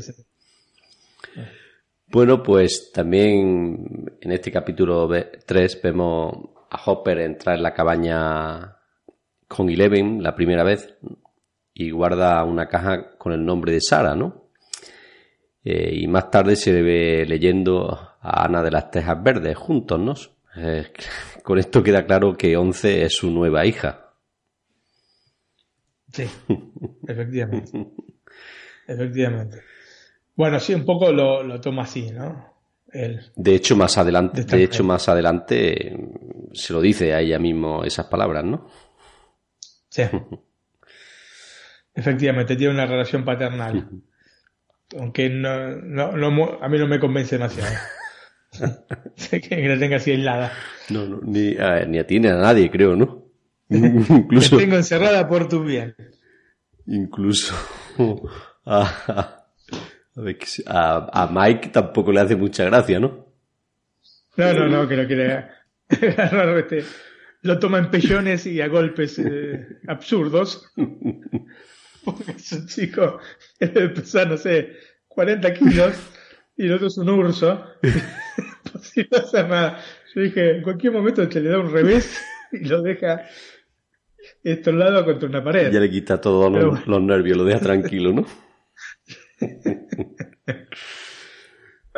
Muy bien. Pues pasando al capítulo 4, ¿no? Cuando Steve está jugando al baloncesto con Billy, ¿no? me recuerda a Top Gun, ¿no? Donde Tom Cruise y Val Kilmer juegan un legendario partido de volei playa, ¿no? Con las camisas desabrochadas, ¿no? Bien ochentero todo, Sí, Antonio. sí. Absolutamente. Bueno, y en este episodio también vemos referencia a la tecnología, ¿no? El logo multicolor de Apple, ¿no? Cuando los chicos se reúnen dentro de la sala audiovisual. Toda una referencia a la compañía de la manzana mo- mordida, ¿no? Recordamos que el 22 de enero de 1984 Apple se guardó un lugar en la historia de la publicidad con la emisión de su legendario anuncio durante el decimoctava Super Bowl, ¿no? Y Dirigido por Ridley Scott. Exactamente. Y fundamentalmente fue el año en el que se lanzó el Macintosh, ¿no, Martín? Sí, de hecho la publicidad está referida al Mac. Um, se ve el logo enorme. De... en la habitación detrás de los ¿Se chicos, ¿no? algo? Sí, sí, me parece hay un sol detrás de ellos. Enorme. En esa época en Estados Unidos igualmente no se utilizaba Macintosh en las escuelas, sino que se utilizaban eh, Apple II. Era, fue por muchos años la computadora para las escuelas. Después, eh, en Argentina, yo te estoy hablando del año 86 más o menos, mm, empezamos a tener alguna computadora en la escuela y eran Commodore, Commodore 64. Ujú. Bueno, aquí en España estamos en la época de los PCs, los clónicos, Sí. y de Apple. te- Bueno, pero eso después. Sí, vamos, Sí, estoy, hablando a finales de los 80 ya. Es- En los principios aquí había el Spectrum, el, el Commodore 64, em, el Amstrad. CPC y poco más que yo recuerde. ¿eh? Bueno, también eh, me recuerda a lo de los túneles que se están formando debajo de Hackings. eh, me recuerda a la película Temblores, ¿no? sí. Tremors. Te recuerda a ti también, ¿no? Sí, sí, cómo no. Bueno, digamos que los túneles lo- los hemos visto en varias, en varias eh, producciones. Una es esta. Ya. Pasando al capítulo 5, Bob se queda sorprendido de los de- dibujos de Will, ¿no? Y cuando pregunta si aquello lleva un, tero- un tesoro pirata, ¿no? Como los Goonies, ¿no? Sí, exactamente. Esos son lindas guiñas. ¿eh? Sí, sí, sí. A su, vez, eh, a su vez le enseña al mismo Bob que deben dirigirse a la X para encontrar lo que están buscando, eh, como le sucede a Indy en Indiana Jones en la última cruzada de 1989, ¿no? Sí, porque esto viene a que está dando su clase Indiana Jones y le dice a los alumnos, la X nunca, y re- recalca, nunca marca el lugar. ¿no? Sí, sí. Y después deriva en que, bueno, pasa un montón de cosas, llega a Venecia y la X marcaba el lugar, marcaba el lugar donde tenía que encontrar al caballero este, que estaba buscando. Bueno, y haciendo referencia también a Indiana Jones, pues el sombrero de Hopper es un atuendo indispensable para él, ¿no? Esto también me recuerda a Indiana Jones, ¿no? Quizá por eso, cuando es rescatado de los túneles o de la cueva, tiene que volver a por él, ¿no? Sí, Indiana Jones y el sombrero son una cosa indisoluble. Se ha arriesgado manos, este, brazos, etcétera, con tal de recuperar su sombrero. Sí, sí, y eh, por eso me hace, me recuerda a Hopper en esto también. sí, sí, cierto, cierto. Bueno, pues en el capítulo 6, aquí encuentro la relación con el exorcista, ¿no? Hay un, un momento en el que Joyce le pregunta a los médicos qué le pasa a su hijo, ¿no? Como hiciera la madre de Regan en el clásico de terror, ¿no? Sí. y si hablamos de terror, pues alguien no puede faltar, ¿no? Eso de ver un bicho que ha mudado la piel y ahora es más grande, ya lo había visto antes, ¿no? efectivamente, efectivamente, Antonio. Gran película. Alguien el octavo pasajero. Bueno, en el capítulo 7 no tengo yo ninguna referencia. Mm, no sé si es porque. Eh, ahora no, tengo en mente cuál fue el capítulo 7, pero probablemente haya sido entonces el capítulo en que eh, Eleven 11 va a Chicago. Probablemente. Eh, efectivamente, Martín, es el capítulo en el que viaja a Chicago y quizá por eso no tengamos muchas referencias. Sí. Quizás los, los peinados pum de Roman sea una mención también a los años 80, ¿no?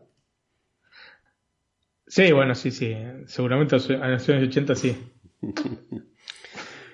Por otra parte, la serie está ambientada en 1984, así que no, sería descabellado pensar en eso, ¿no? Sí, sí, sí.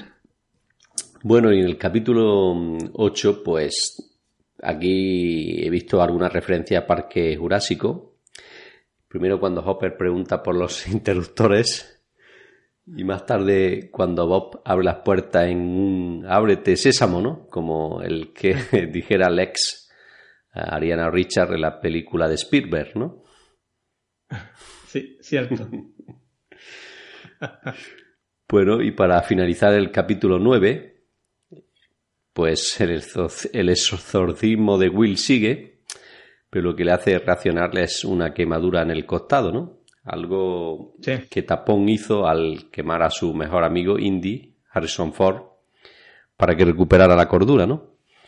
Y aquí siguen las referencias a los Goonies, ya que Jonathan Key Cam aparece en los dos films. Sí. En los Goonies, pues era el, el, inventor este, ¿no? esta especie de gadget, esta especie de 007. Eso es. Y para finalizar, como comentaste, pues la escena del baile, ¿no? En la que vemos también reminiscencia a volver al futuro, ¿no? Y su baile del encanto bajo el mar. Así es, ¿Algún, alguna referencia hay ahí, especialmente por el tipo de, toma que hacen con el escenario detrás y todos los chicos adelante. Así que a mí me recordó mucho, por lo menos, a, Volver al Futuro. En algún documental que he visto de, de Stranger Things, con el directo y eso, no estaba muy clara la escena esta de que al final se besaran, ¿no? Sí, bueno, lo pueden ver, es un eh, pequeño un reportaje más que documental, una entrevista de unos 20 minutos con los dos chicos, eh, eh, con Once y Mike, ¿no? los dos creadores y uno de los directores de algún capítulo de la serie y justamente comentaban que no estaban muy seguros, claro, son chicos de 13 años, al fin y al cabo, ¿no? Y eh, no estaban seguros de besarse. Muy bien, pues aquí hemos llegado al final de la referencia de los años 80 y el final de esta gran serie que hemos vivido en pocos días, ¿no, Martín? Porque el estreno fue hace poco... El viernes pasado. El viernes pasado, sí, sí una semana y en una semana pues estamos aquí haciendo spoiler, quizás nos regañen nuestros oyentes, pero esperemos... Bueno, avisamos, avisamos. Esperemos que hayan pasado hasta este punto, ¿no? Así es. Nos queda la película. La tumba de las luciérnagas, Otaru no Haka, en japonés. Es una película de 1988 que podemos encontrar en Netflix de España, Antonio. Cuando la vi, me llené de emoción. Nada más de ver que estaba esta película. Sí, me lo comentaste eh, hace unos días, creo, ¿no? Sí, sí, sí, sí. A veces, Antonio, me pregunto cómo es posible que el cine llegue a tocar las cuerdas más íntimas del alma. Me pregunto cuál es el nivel de sensibilidad de un creador como va a poder acercarse tan profundamente al rincón más protegido que cada uno de nosotros llevamos dentro, ¿no?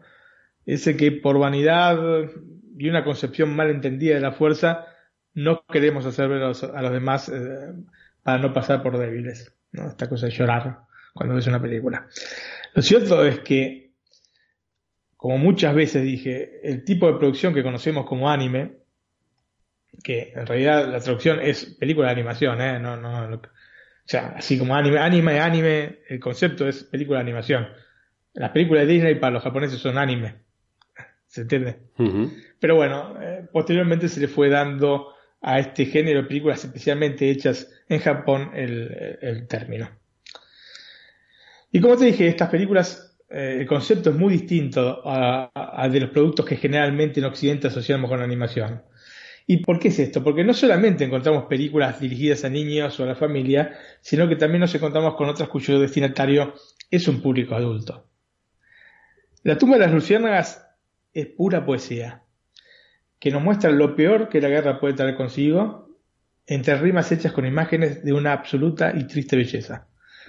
Es, sí, un alegato en contra de la guerra, pero también de la indiferencia humana indiferencia que sufrimos en el día a día cada uno de nosotros, pero que su versión más cruel y aberrante van a sufrir dos niños. Uno se llama Seita y la otra se llama Setsuko, que son dos huérfanos por una guerra en la que ingresan de, digamos que de la manera más espantosa. Entonces vamos a tener cinco palabras que van a ser el hilo conductor para una trama desgarradora. Que son guerra, indiferencia, hambre, amor, amor fraternal y muerte. Y esta combinación, más aire que dulce, a la que se suma todo el arte de la animación de los estudios Ghibli, nos va a dar como resultado una de las más hermosas, crudas y profundas películas de animación de todos los tiempos. Pero antes de pasar a la película en sí misma, vamos a hablar un poco sobre sus orígenes, comenzando obviamente por los estudios Ghibli. Studio Ghibli es probablemente el estudio cinematográfico dedicado al anime más importante de siempre. Nació de la búsqueda de dos grandes creadores como Hayao Miyazaki e Isao Takanata por realizar sus propios proyectos libremente, sin el control creativo que los estudios japoneses de entonces le quisieran imponer. Juntos habían trabajado también en eh, Nippon Animation con algunos animes destinados a televisión, como por ejemplo Heidi. No sé si eh, alguna vez viste que yo cuando era chico era, era uno de, los dibujos que veía siempre. Yo lo he visto. Yo lo he visto. De hecho, era uno de mis preferidos. Y se lo compré a mi hija y lo tiene en su cuarto, tiene una televisión con su DVD y eh, cuando ahora últimamente no, no lo ve, ¿no? Pero te puedo, te puedo decir que ha visto cada uno de los capítulos a lo mejor 20 veces. Heidi era uno de sus preferidos. Sí, sí. Eran dibujos maravillosos. ¿eh? Se veía mucho, mucho en Argentina anime eh, japonés. Lógicamente, en esa época no le decíamos anime. Le decíamos dibujos animados. Dibujos animados. Estaba este, estaba Meteoro, o Speed Racer, el nombre en inglés. Estaba eh, Astro Boy. Em, había muchos. Había inclusive series japonesas con personajes no con animación, sino con, eh, actores. Eh, se calaba mucho, por lo menos en Argentina, eh, cuando era yo chico, todo este tema japonés. En el año, entonces volviendo un poco a la historia de, Ghibli, en el año 1983, Miyazaki comenzó a trabajar en lo que sería su segundo largometraje, que se llamó Náusica del Valle del Viento. El primero que había hecho Miyazaki de 1979 había sido El Castillo de Cagliostro, que está basado en eh, un manga eh, que se llama Lupin 3, o Lupin 3. Y para este Náusica del Valle del Viento, tomó como base el manga homónimo que también era este, de, mismo Miyazaki. Y la buena aceptación del film, que se distribuyó en 1984, estamos hablando de la década del 80, ¿no? Impulsó el propio Miyazaki a Takahata, eh, Isao Takahata, a Toshio Suzuki a, y a Tsuyoshi Tokuma a la fundación de Ghibli. Si bien entonces la película fue hecha antes de la fundación del estudio, ¿no? Nausicaa de, de Base del Viento, muchos la consideran la primera película de los estudios Ghibli. El nombre del estudio viene del sobrenombre que se daba a un avión de la aeronáutica italiana llamado en realidad Caproni K309. Y si bien en realidad el nombre es italiano y la pronunciación debería ser Ghibli, porque de hecho la palabra se escribe como en italiano, G-H-I-B larga L-I, Ghibli, la pronunciación se adaptó al japonés, por lo cual, mal que pese la pronunciación, en realidad en japonés es Jiburi, y eh, digamos una adaptación más o menos correcta sería Ghibli en castellano para no hacernos tampoco tanto drama en la cabeza, ¿no es cierto? Así que seguramente quienes hayan escuchado otros eh, de carta en los que hablé del estudio Ghibli, me habrán oído hablar como Ghibli, porque esta es una de las cosas lindas que tiene eh, eh, justamente el ver películas y ver eh, documentales y cosas por el estilo. Hace poco vi un documental que se llama The Kingdom of Dream and Madness. Entonces es un documental sobre eh, los estudios Ghibli y sobre Hayao Miyazaki y cómo se preparó la película, que es una película que también trajimos a Netflix a la carta que se llama El viento se, se levanta. que es una película, es la última película de 2013, la última película que hasta el momento dirigió eh, Miyazaki, porque después se retiró, bueno, pero ahora vuelve. Y en un momento habla justamente de, del nombre y lo, lo, escucho decir Ghibli. Yo, ¿cómo? Tendría que ser Ghibli. Así que bueno, me puse a investigar y evidentemente sí, en vez de pronunciarse eh, Ghibli como en italiano, se pronuncia este, Ghibli hacemos una adaptación al castellano Ghibli para hacer un poquito más este, ameno y para poder relacionarlo más de alguna manera. Sacando esta cuestión de lado, en estos primeros años de la empresa, estamos hablando, te repito, de, de mediados de la década del 80, y para minimizar las pérdidas en caso de un fracaso, los 70 animadores que formaban parte de la misma empresa eran empleados sin un contrato a tiempo indefinido, y el mismo estudio funcionaba en un piso alquilado en el edificio Kichihoshi, en los suburbios de Tokio. Así que están así bastante agarrados con, este, con pinza las cosas, ¿no? El siguiente film de Miyazaki, que es el primero producido ya realmente por Ghibli, el primero que se puede considerar un film eh, de Ghibli, fue El Castillo en el Cielo, que es una película de 1986, también una hermosa película, como todas las películas de Ghibli por otra parte, que también recibió una muy buena aceptación del público, pero fundamentalmente de la crítica. Así que inmediatamente después de esta película, en Ghibli se comenzó a trabajar en dos proyectos paralelos que dieron a la luz dos de las películas más emblemáticas del estudio japonés, que curiosamente se estrenaron exactamente el mismo día. Esto es una cosa que nada más se les puede ocurrir a los japoneses. Un mismo estudio sacar dos películas y estrenarse el mismo día. El día en cuestión, un día que podemos marcar con rojo este, en los calendarios así de años pasados, es el 16 de abril de 1988. Aunque, para ser sinceros, en Occidente llegarían muchos años más tarde, ¿no? Exceptuando algún festival de cine. Pero llegaron finales de la década de 90 o inclusive entrados, bien entrados en, los años 2000, ¿eh? Um, una de las películas es un clásico que yo creo que casi todos conocen, se llama Mi vecino Totoro que está dirigida y escrita por Hayao Miyazaki, que es una poesía también, esta película. Y la otra es la que vamos a tratar en Déficit de Carta, que es La tumba de las luciérnagas, dirigida por el compañero mm, de aventuras de, Miyazaki, que es Isao Takahata. Y está basada en el relato de Akiyuki Nosaka y adaptado por el mismo director. O sea, el guion está hecho por el director en base a este relato de Nosaka. Y vamos a hablar un poco de este relato justamente de Akiyuki Nosaka. La tumba de las luciérnagas es un relato corto, de unas 50 páginas, por lo menos en versión digital, escrito por Akiyuki Nosaka. El autor nació en Kamakura en 1930 y su madre murió en el parto, así que Akiyuki fue adoptado por una familia de Kobe, donde pasó su infancia. Eh, durante la Segunda Guerra Mundial, en 1945, la ciudad sufrió grandes bombardeos por parte de los norteamericanos y como consecuencia de esto la familia de Akiyuki quedó virtualmente destrozada. Si hacemos una rápida cuenta, tenía entre 14 y 15 años. ¿no? La tumba de las luciérnagas está basada en esta experiencia personal de Nosaka que, como es lógico, va a marcar a fuego la vida de la pena adolescente. No vamos a andar en el relato para no entrar en spoilers respecto a la película, pero solo voy a decir que la versión animada es muy, muy fiel a los escritos de Akiyuki. El relato, que yo aconsejo vivamente su lectura, primero de todo porque es una cosa que no les va a tomar demasiado tiempo, estamos hablando de 50 páginas, ¿no?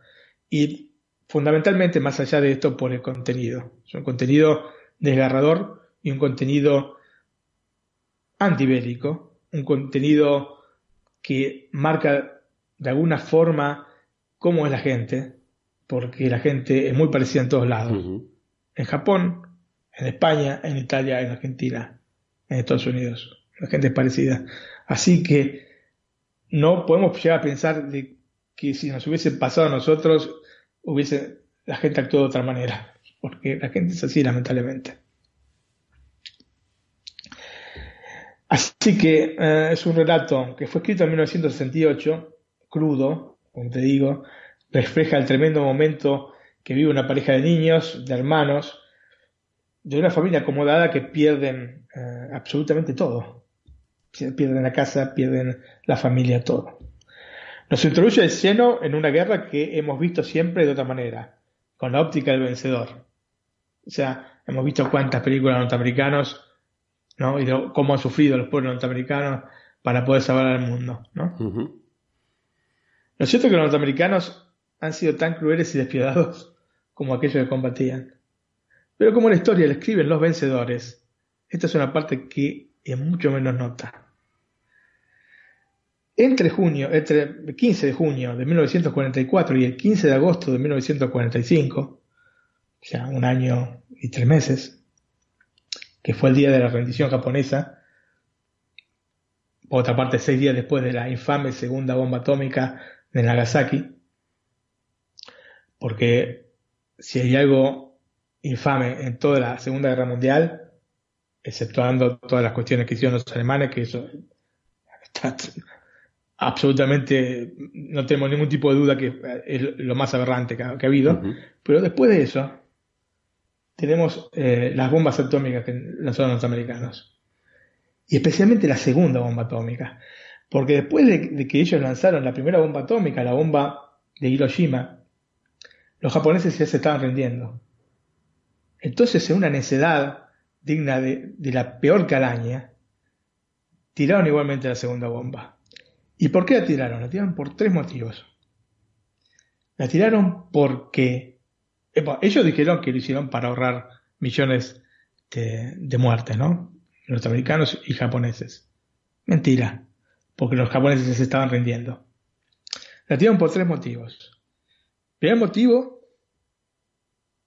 para probar este, una nueva, porque la bomba atómica de Nagasaki era distinta a la bomba de Hiroshima. Entonces querían probar cómo era el resultado tirando la bomba de Nagasaki. O sea que ahí tenemos la primera diferencia. El primer motivo.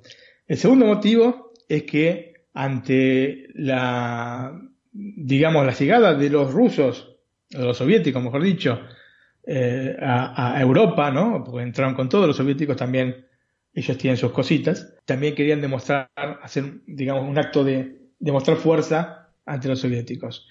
Y el tercer motivo era porque querían aniquilar absolutamente todo tipo de, esperanza que pudieran tener los japoneses. Por estos tres motivos de mierda, tiraron la bomba en Nagasaki.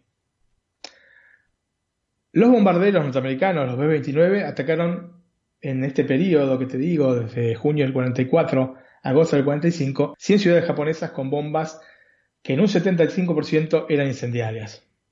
O sea, la búsqueda no solo de, de destruir, sino de hacer el mayor daño posible. El ataque a Tokio entre el 9 y el 10 de marzo de 1945 quemó literalmente 100.000 personas, Antonio. La verdad que sí que... La ciudad de Kobe, ¿esto lo viste en alguna película? Sí, sí. No, no. Sí, sí, en todas sale. La ciudad de Kobe, que justamente es la ciudad donde vivía Akiyuki, no Akiyuki eh, en Osaka, y, de donde se desenvuelve la historia de la, tumba de las luciérnagas, sufrió tres grandes ataques. El último es el que justamente relata el film, que es del 5 de junio de 1945, que provocó 11.000 muertos y 21.000 heridos.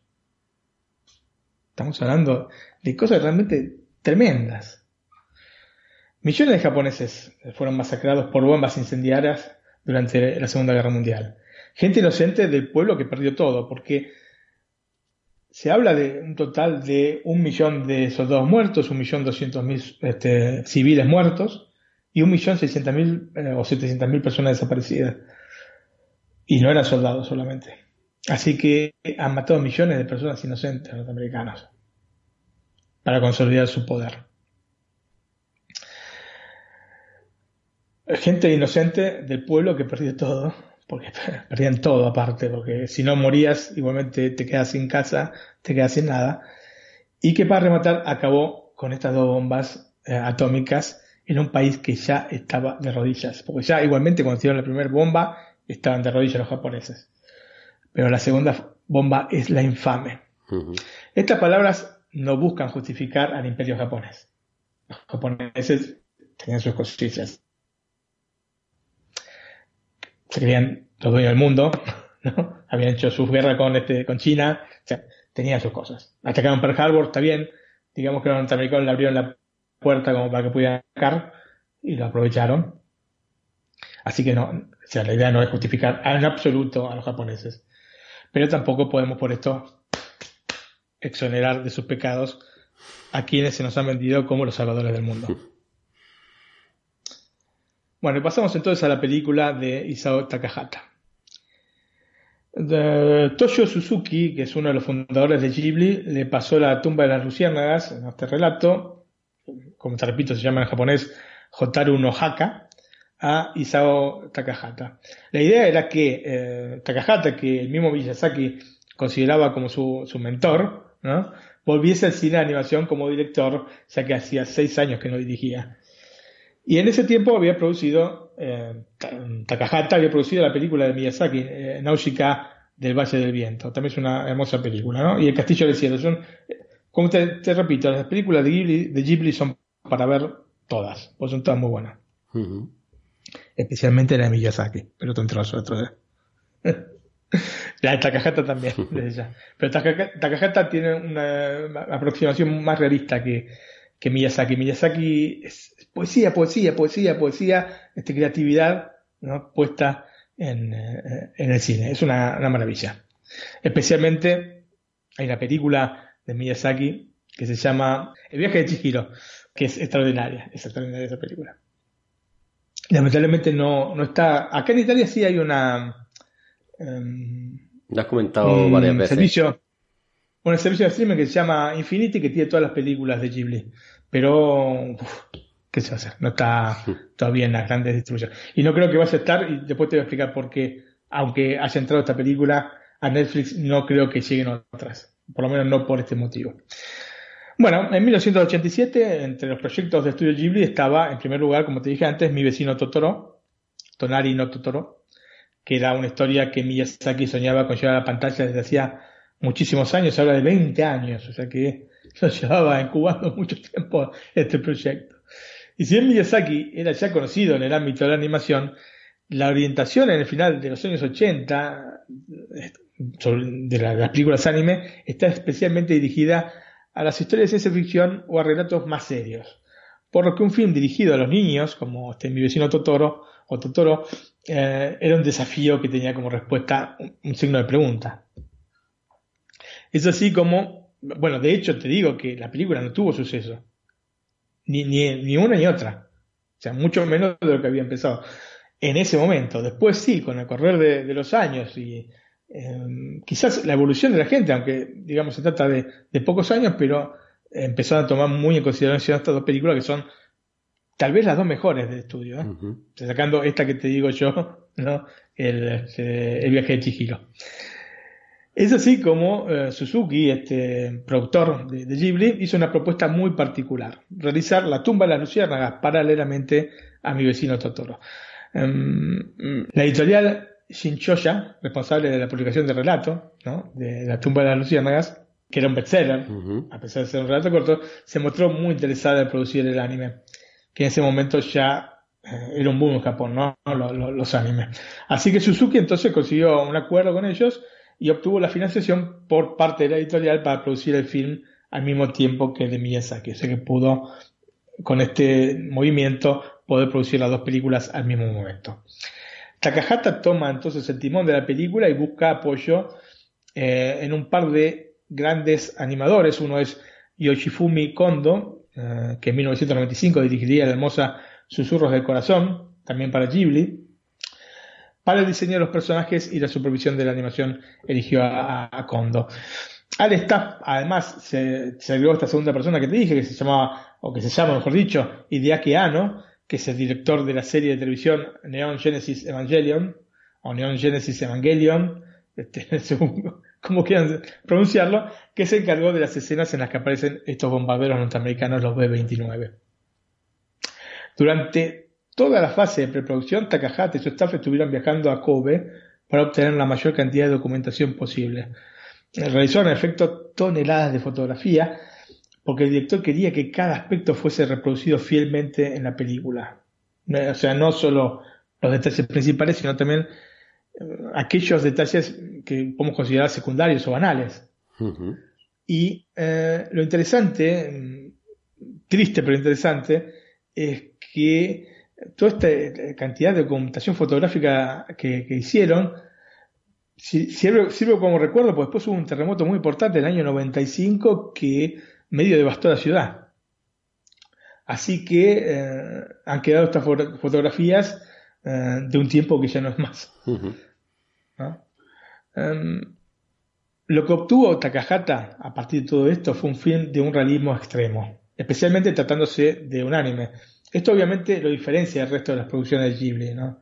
Encontraríamos un acercamiento similar cuando años más tarde y en su último trabajo hasta el momento, este, el último trabajo de Miyazaki, em, eh, El viento se levanta, que, te mencioné antes, 2013, que mencionamos, este, hicimos la recomendación en un Netflix a la carta, en Netflix a la carta 1 por 14 que es la historia de eh, ingeniero que creó el avión llamado Zero, el avión japonés casa más famoso. Ahora Miyazaki está trabajando en una película que se va a llamar How Do You Live, así que dejó su, retiro para otro momento Miyazaki, por suerte, gracias. y em, en tanto, te digo, desde entonces, desde la tumba de las luciérnagas hasta esta El viento se levanta, eh, todo el resto de películas fueron mucho más, em, digamos, eh, con un acercamiento más a, la creatividad y a la fantasía que a, la realidad. Así que tiene también este, eh, esta característica, estas dos películas que quizás de alguna manera las, las aunan. Pues aparte son de, de épocas parecidas, ¿no? Estamos hablando siempre de la Segunda Guerra Mundial. En Japón la película generó reacciones contrapuestas, mientras que en el resto del mundo la crítica fue muy positiva. Em, de hecho, tanto mi vecino Totoro como La tumba de las lucianas tardaron en encarar en el, público, en el público japonés, como te dije antes, mucho tiempo, aunque hoy son reconocidas como piezas extraordinarias de un extraordinario estudio de animación que se atrevió a producir dos películas en forma paralela y estrenarnos nada menos que el mismo día. Esto es una cosa para mí muy, complicada y muy difícil de ver, ¿no? Y ver muchas veces. Sí, sí, imposible. Imagínate que Disney te estrena dos películas así, el mismo día. o sea, a veces retrasan películas cuatro o seis meses para que no se junten. Imagínate sacar dos pesos pesados el mismo día. El mismo día. De todas maneras, la conocida fama de Takahata eh, de sobrepasar el presupuesto y extenderse con los tiempos que un poco también se ve en este documental que se llama The Kingdom of Dream and Madness, que es un documental que recomiendo ver, porque justamente te decía, en el documental se ve eh, a Miyazaki que está preparando esta, El viento se levanta, sino también, en realidad no se lo ve, pero eh, se, oye hablar de Takahata que está, eh, por su parte, preparando la película El cuento de la princesa Kaguya. Y en teoría se tenían que estrenar en el mismo momento, en el mismo día, como pasó con estas dos películas, con este, mi vecino Totoro y La tumba de las luciérnagas, pero no pudieron hacerlo, tuvieron que tener el cuento de la, princesa Kaguya algunos meses después. Así que bueno, les, recomiendo porque es muy interesante y van a ver aparte el estudio Ghibli por, Ghibli por dentro, ¿no? que no es poca cosa. Como te decía, entonces, eh, Takahata es conocido por sobrepasar el presupuesto, se ve ah, justamente en, el documental, y extenderse con los tiempos, que son una cosa van de la mano de la otra, ¿no? Si te extendes con los tiempos, se te sube el presupuesto todo de cajón, pasa siempre así.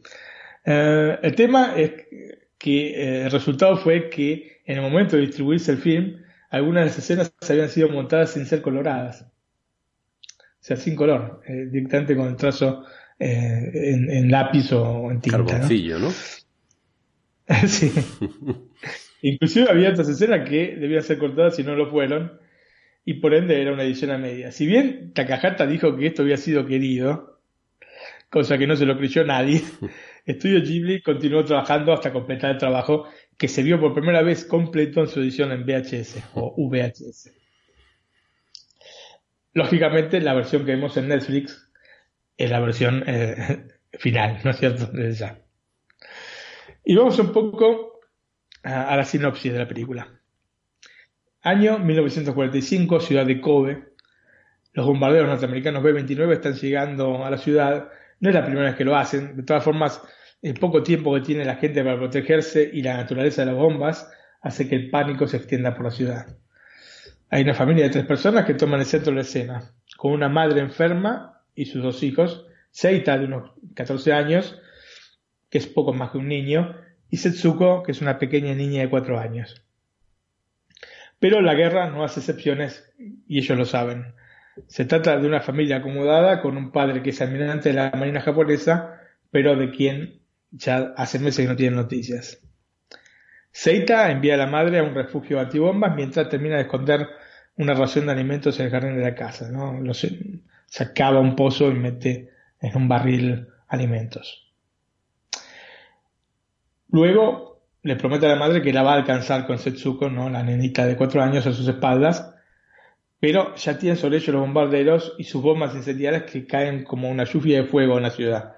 Realmente se ve el panorama, este, el skyline de la ciudad y se ve esta lluvia de fuego literalmente que cae sobre la misma, ¿no? Es un escenario apocalíptico.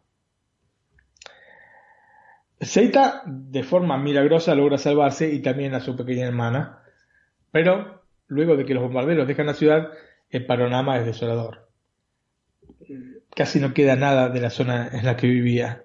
Su casa es solo un montón de madera consumiéndose bajo el fuego. Entonces se dirige a la escuela donde se están realizando los primeros auxilios a los cientos de heridos que van llegando, siempre pensando en la madre, en qué, es lo que habría pasado con la madre. Y mientras están esperando para ser atendidos, la esperanza de, encontrar, de encontrarla sana y salva se desvanece cuando una vecina se le acerca y le dice que está mal herida.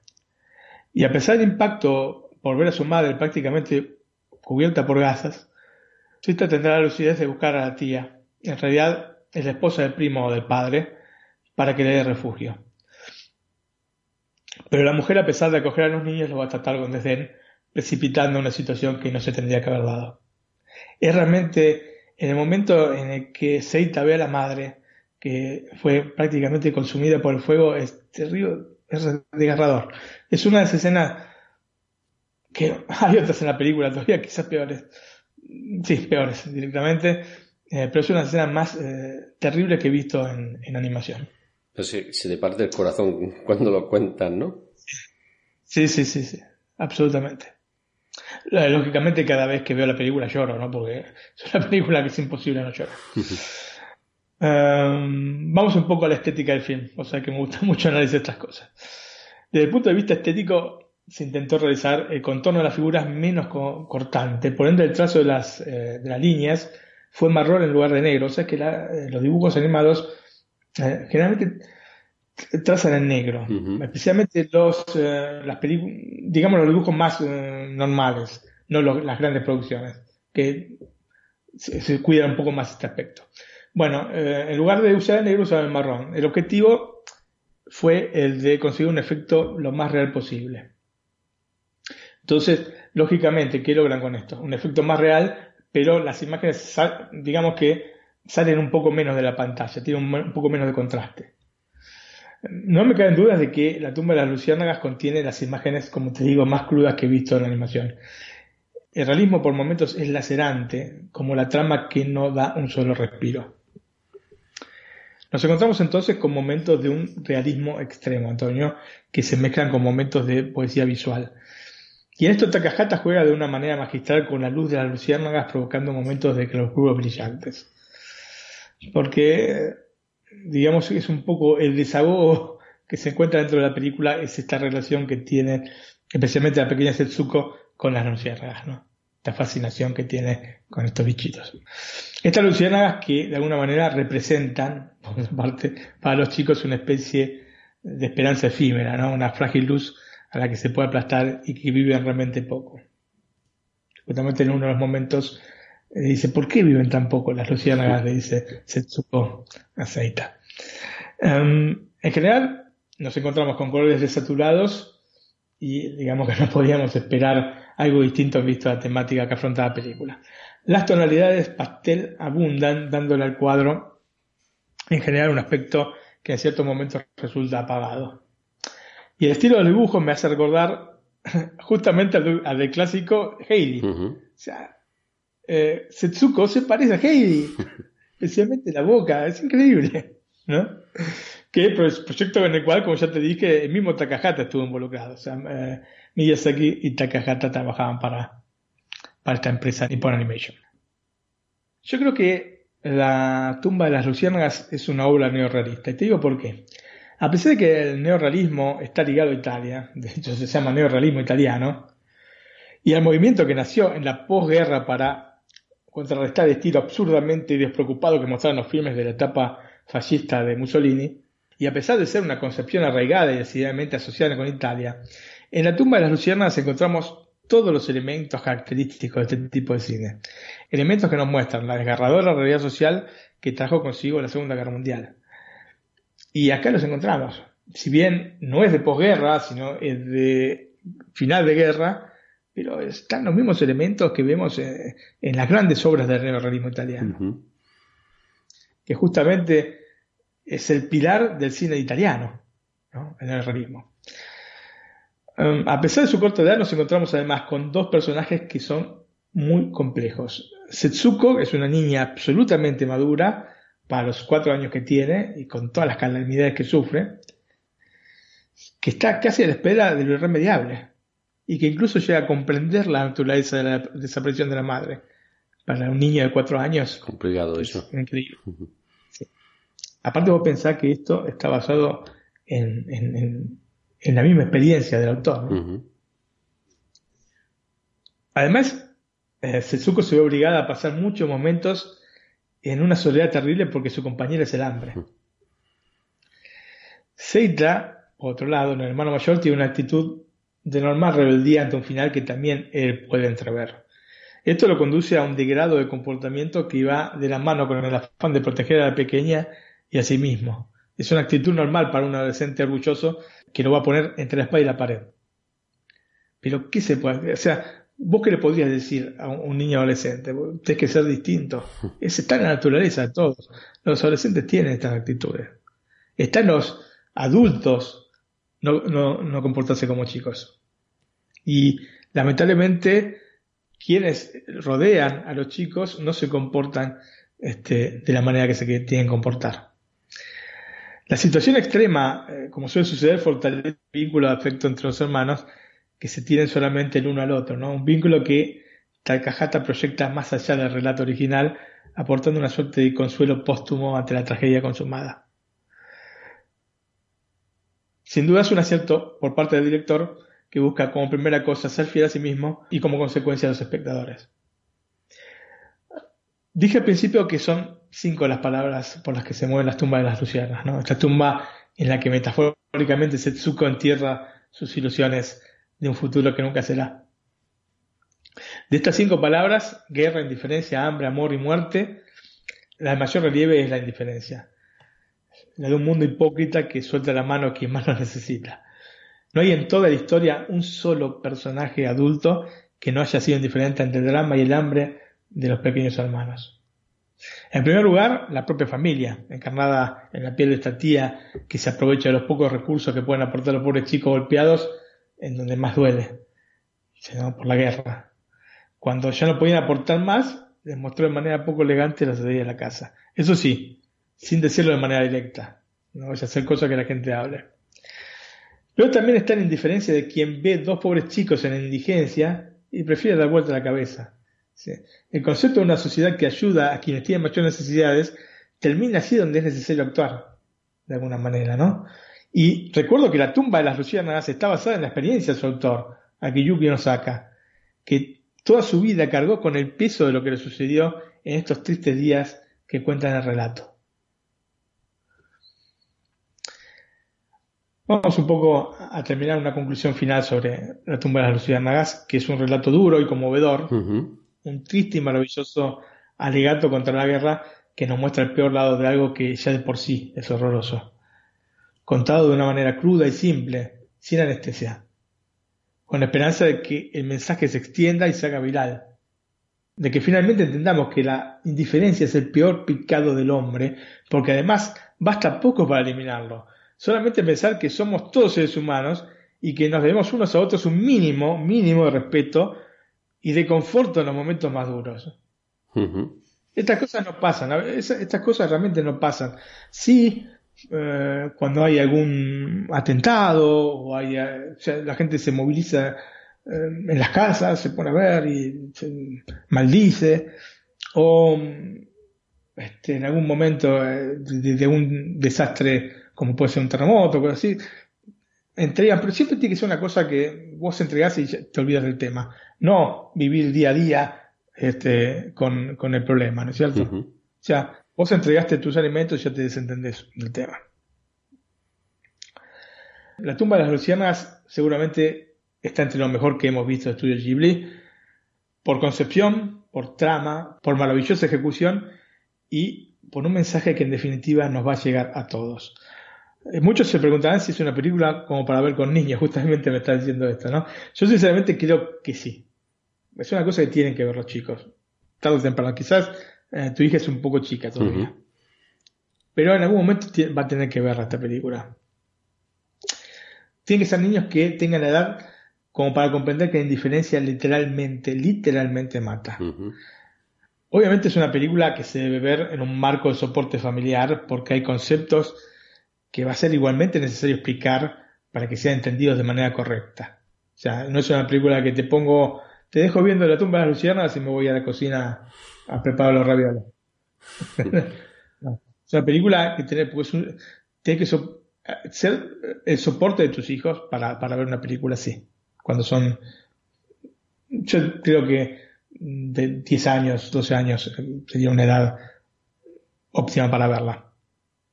Como para ser concretos, es una película que en Japón se hace ver en las escuelas. Y es bien, porque el triste ensayo del olvido pone las cosas muchas veces en una perspectiva errada. Como bien dice Mario Benedetti en su poesía dedicada a los 40 años de Hiroshima, que se llama Cuadragésimo Aniversario, si no me equivoco, y eh, es una, poesía realmente muy irónica y que te la voy a leer, si, si te parece. Claro que sí, la escucho atentamente tiene estas rimas este, modernas, ¿eh? así que no, no esperes encontrar un este, Becker. Ahora en buena hora, con cielo transparente y suave clima, el mundo conmemora, aunque el pasado prima, estos 40 agostos de Hiroshima. Los nipones hicieron un survey escolar de varios usos, y los niños dijeron, sin mostrarse confusos, la bomba fue arrojada por los rusos. Si se atiende al alcalde de la misma ciudad que exhuman, Quizás todo fue en balde, sus palabras abruman, mas no menciona ni una vez a Truman. Recordemos que Truman era el presidente de Estados Unidos, en, ese momento, porque eh, Franklin Delano Roosevelt había muerto. Y finaliza esta poesía de Mario Benedetti con esta última estrofa que dice, los muertos son ceniza, Occidente da dólares y apoyo, Oriente olvida prisa, ya Salvador escollo, la bomba es un factor de desarrollo digamos como para concluir con la película, la llegada de esta película a Netflix no implica que vayan a llegar otras del estudio japonés. Es una película con una distribución casi a nivel de paria dentro del catálogo de Ghibli, evidentemente por ser fuerte y controvertida, eh, utilizando justamente imágenes explícitas. Tanto es así que en los Estados Unidos, Disney, que distribuye todos los títulos de Ghibli, este, no distribuye la tumba de las luciérnagas. Ahora, yo no sé si no la distribuye por qué por la temática, ¿no? Por la temática y por las imágenes fuertes, o porque de alguna manera este, habla más de los norteamericanos. no, es así.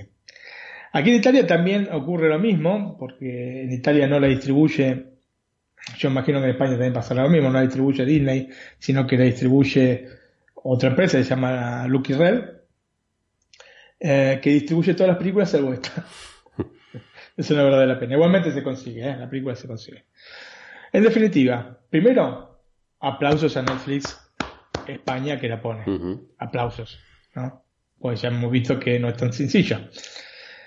Segundo, es una película imprescindible por temática, por tratamiento de esta temática y por el mensaje que nos deja. Y además nos deja el mensaje con el formato de poesía visual. Así que es una gran película, uno de los mejores animes de siempre. Em, ha habido grandes animes, va a haber grandes animes, pero esta va a estar siempre entre los mejores, seguramente porque es una obra de arte. Vamos un poco a los datos técnicos eh, de la película. Tiene un formato 1.85.1, se la encuentra en Netflix en 1080p, o sea que prácticamente tenemos la pantalla completa, una mínima franja de arriba abajo, y está presentada en Dolby Digital 5.1. Mm, yo aconsejo verla eh, en de las dos formas, en, español y en japonés con subtítulos. Primero en español para ver la poesía visual y después en japonés para oír. Este, porque siempre cuando los oís hablar es otra cosa, no sé. Eh, a pesar de ser un dibujo animado, ¿eh? pero tiene otro, otro cuerpo, digamos. La duración de la película es de 89 minutos y tuvo un presupuesto de 3,7 millones de dólares recaudando en su estreno en Japón 2 millones y medio con ese estreno, por eso te dije que no fue bien. Eh, y a nivel global, eh, recuerdo que eh, no se estrenó en esa época, no en, la década del 80, sino se estrenó mucho después, sí obtuvo 25 millones este, 220 mil 794 dólares. Este, y en Japón, en su reestreno, en el año 2012 también 22 millones 720 mil. Así que eh, en una segunda, o digamos, pasados un par de décadas, sí obtuvo el, éxito que merecía desde un principio esta enorme película de Isao Takahata. Yo creo que porque ya no era el tema tabú, ¿no? Y ya sí se podía hablar de lo que pasó, ¿no? Sí, siempre hay evolución. Antonio, la gente continúa a evolucionar constantemente y llega un punto en que determinadas temáticas, aparte, eh, eh, fue creciendo el anime, especialmente fuera de Japón y nos encontramos con una maravilla como esta desde ya que tenía que ir mucha gente al cine. Muy bien, pues una magnífica película que yo no la he visto, pero que voy a ver, porque tengo la oportunidad ahora en Netflix, antes de que se lo piensen mejor y la retiren. Sí, no, no, ya creo que este punto no hay. Aparte está hace poco, ¿eh? está hace poco, poco. Sí, sí, recuerdo cuando me lo dijiste que había llegado y que estaba muy ilusionado. Ah. Bueno, yo sé que esta, e, e, esta película a ti te encantan por dos temas en concreto, pero bueno, por la temática y porque también tiene una hija ahí que, que le gusta mucho Sí, exacto, sí. y pues también, también me ilusiona que esté, que yo no soy muy seguidor, no he visto muchas películas de estas, pero bueno, esta la voy a ver, ya que con lo que has comentado trata unos hechos que a todos nos marcaron y que nos han contado en, en, el colegio desde otras perspectivas, que ahora cuando somos mayores pues vemos que no es lo que nos decían, sino que ni los buenos eran tan buenos ni los malos tan malos, ¿no? Sí, digamos que eh, te aporta algo más. yo, yo, no digo que los norteamericanos eh, hayan sido unos monstruos, sino que simplemente han hecho monstruosidades como el resto. Eso es. No son, no son los salvadores del mundo, en definitiva. Esta es la cosa. Han sido importantísimos en la Segunda Guerra Mundial. Eh, entraron cuando quisieron entrar. Eso ya se sabe. Cuando le interesó. Y sí, y cuando ya estaban, se habían hecho pelota a todos los, los contendientes. Y después tuvieron esta.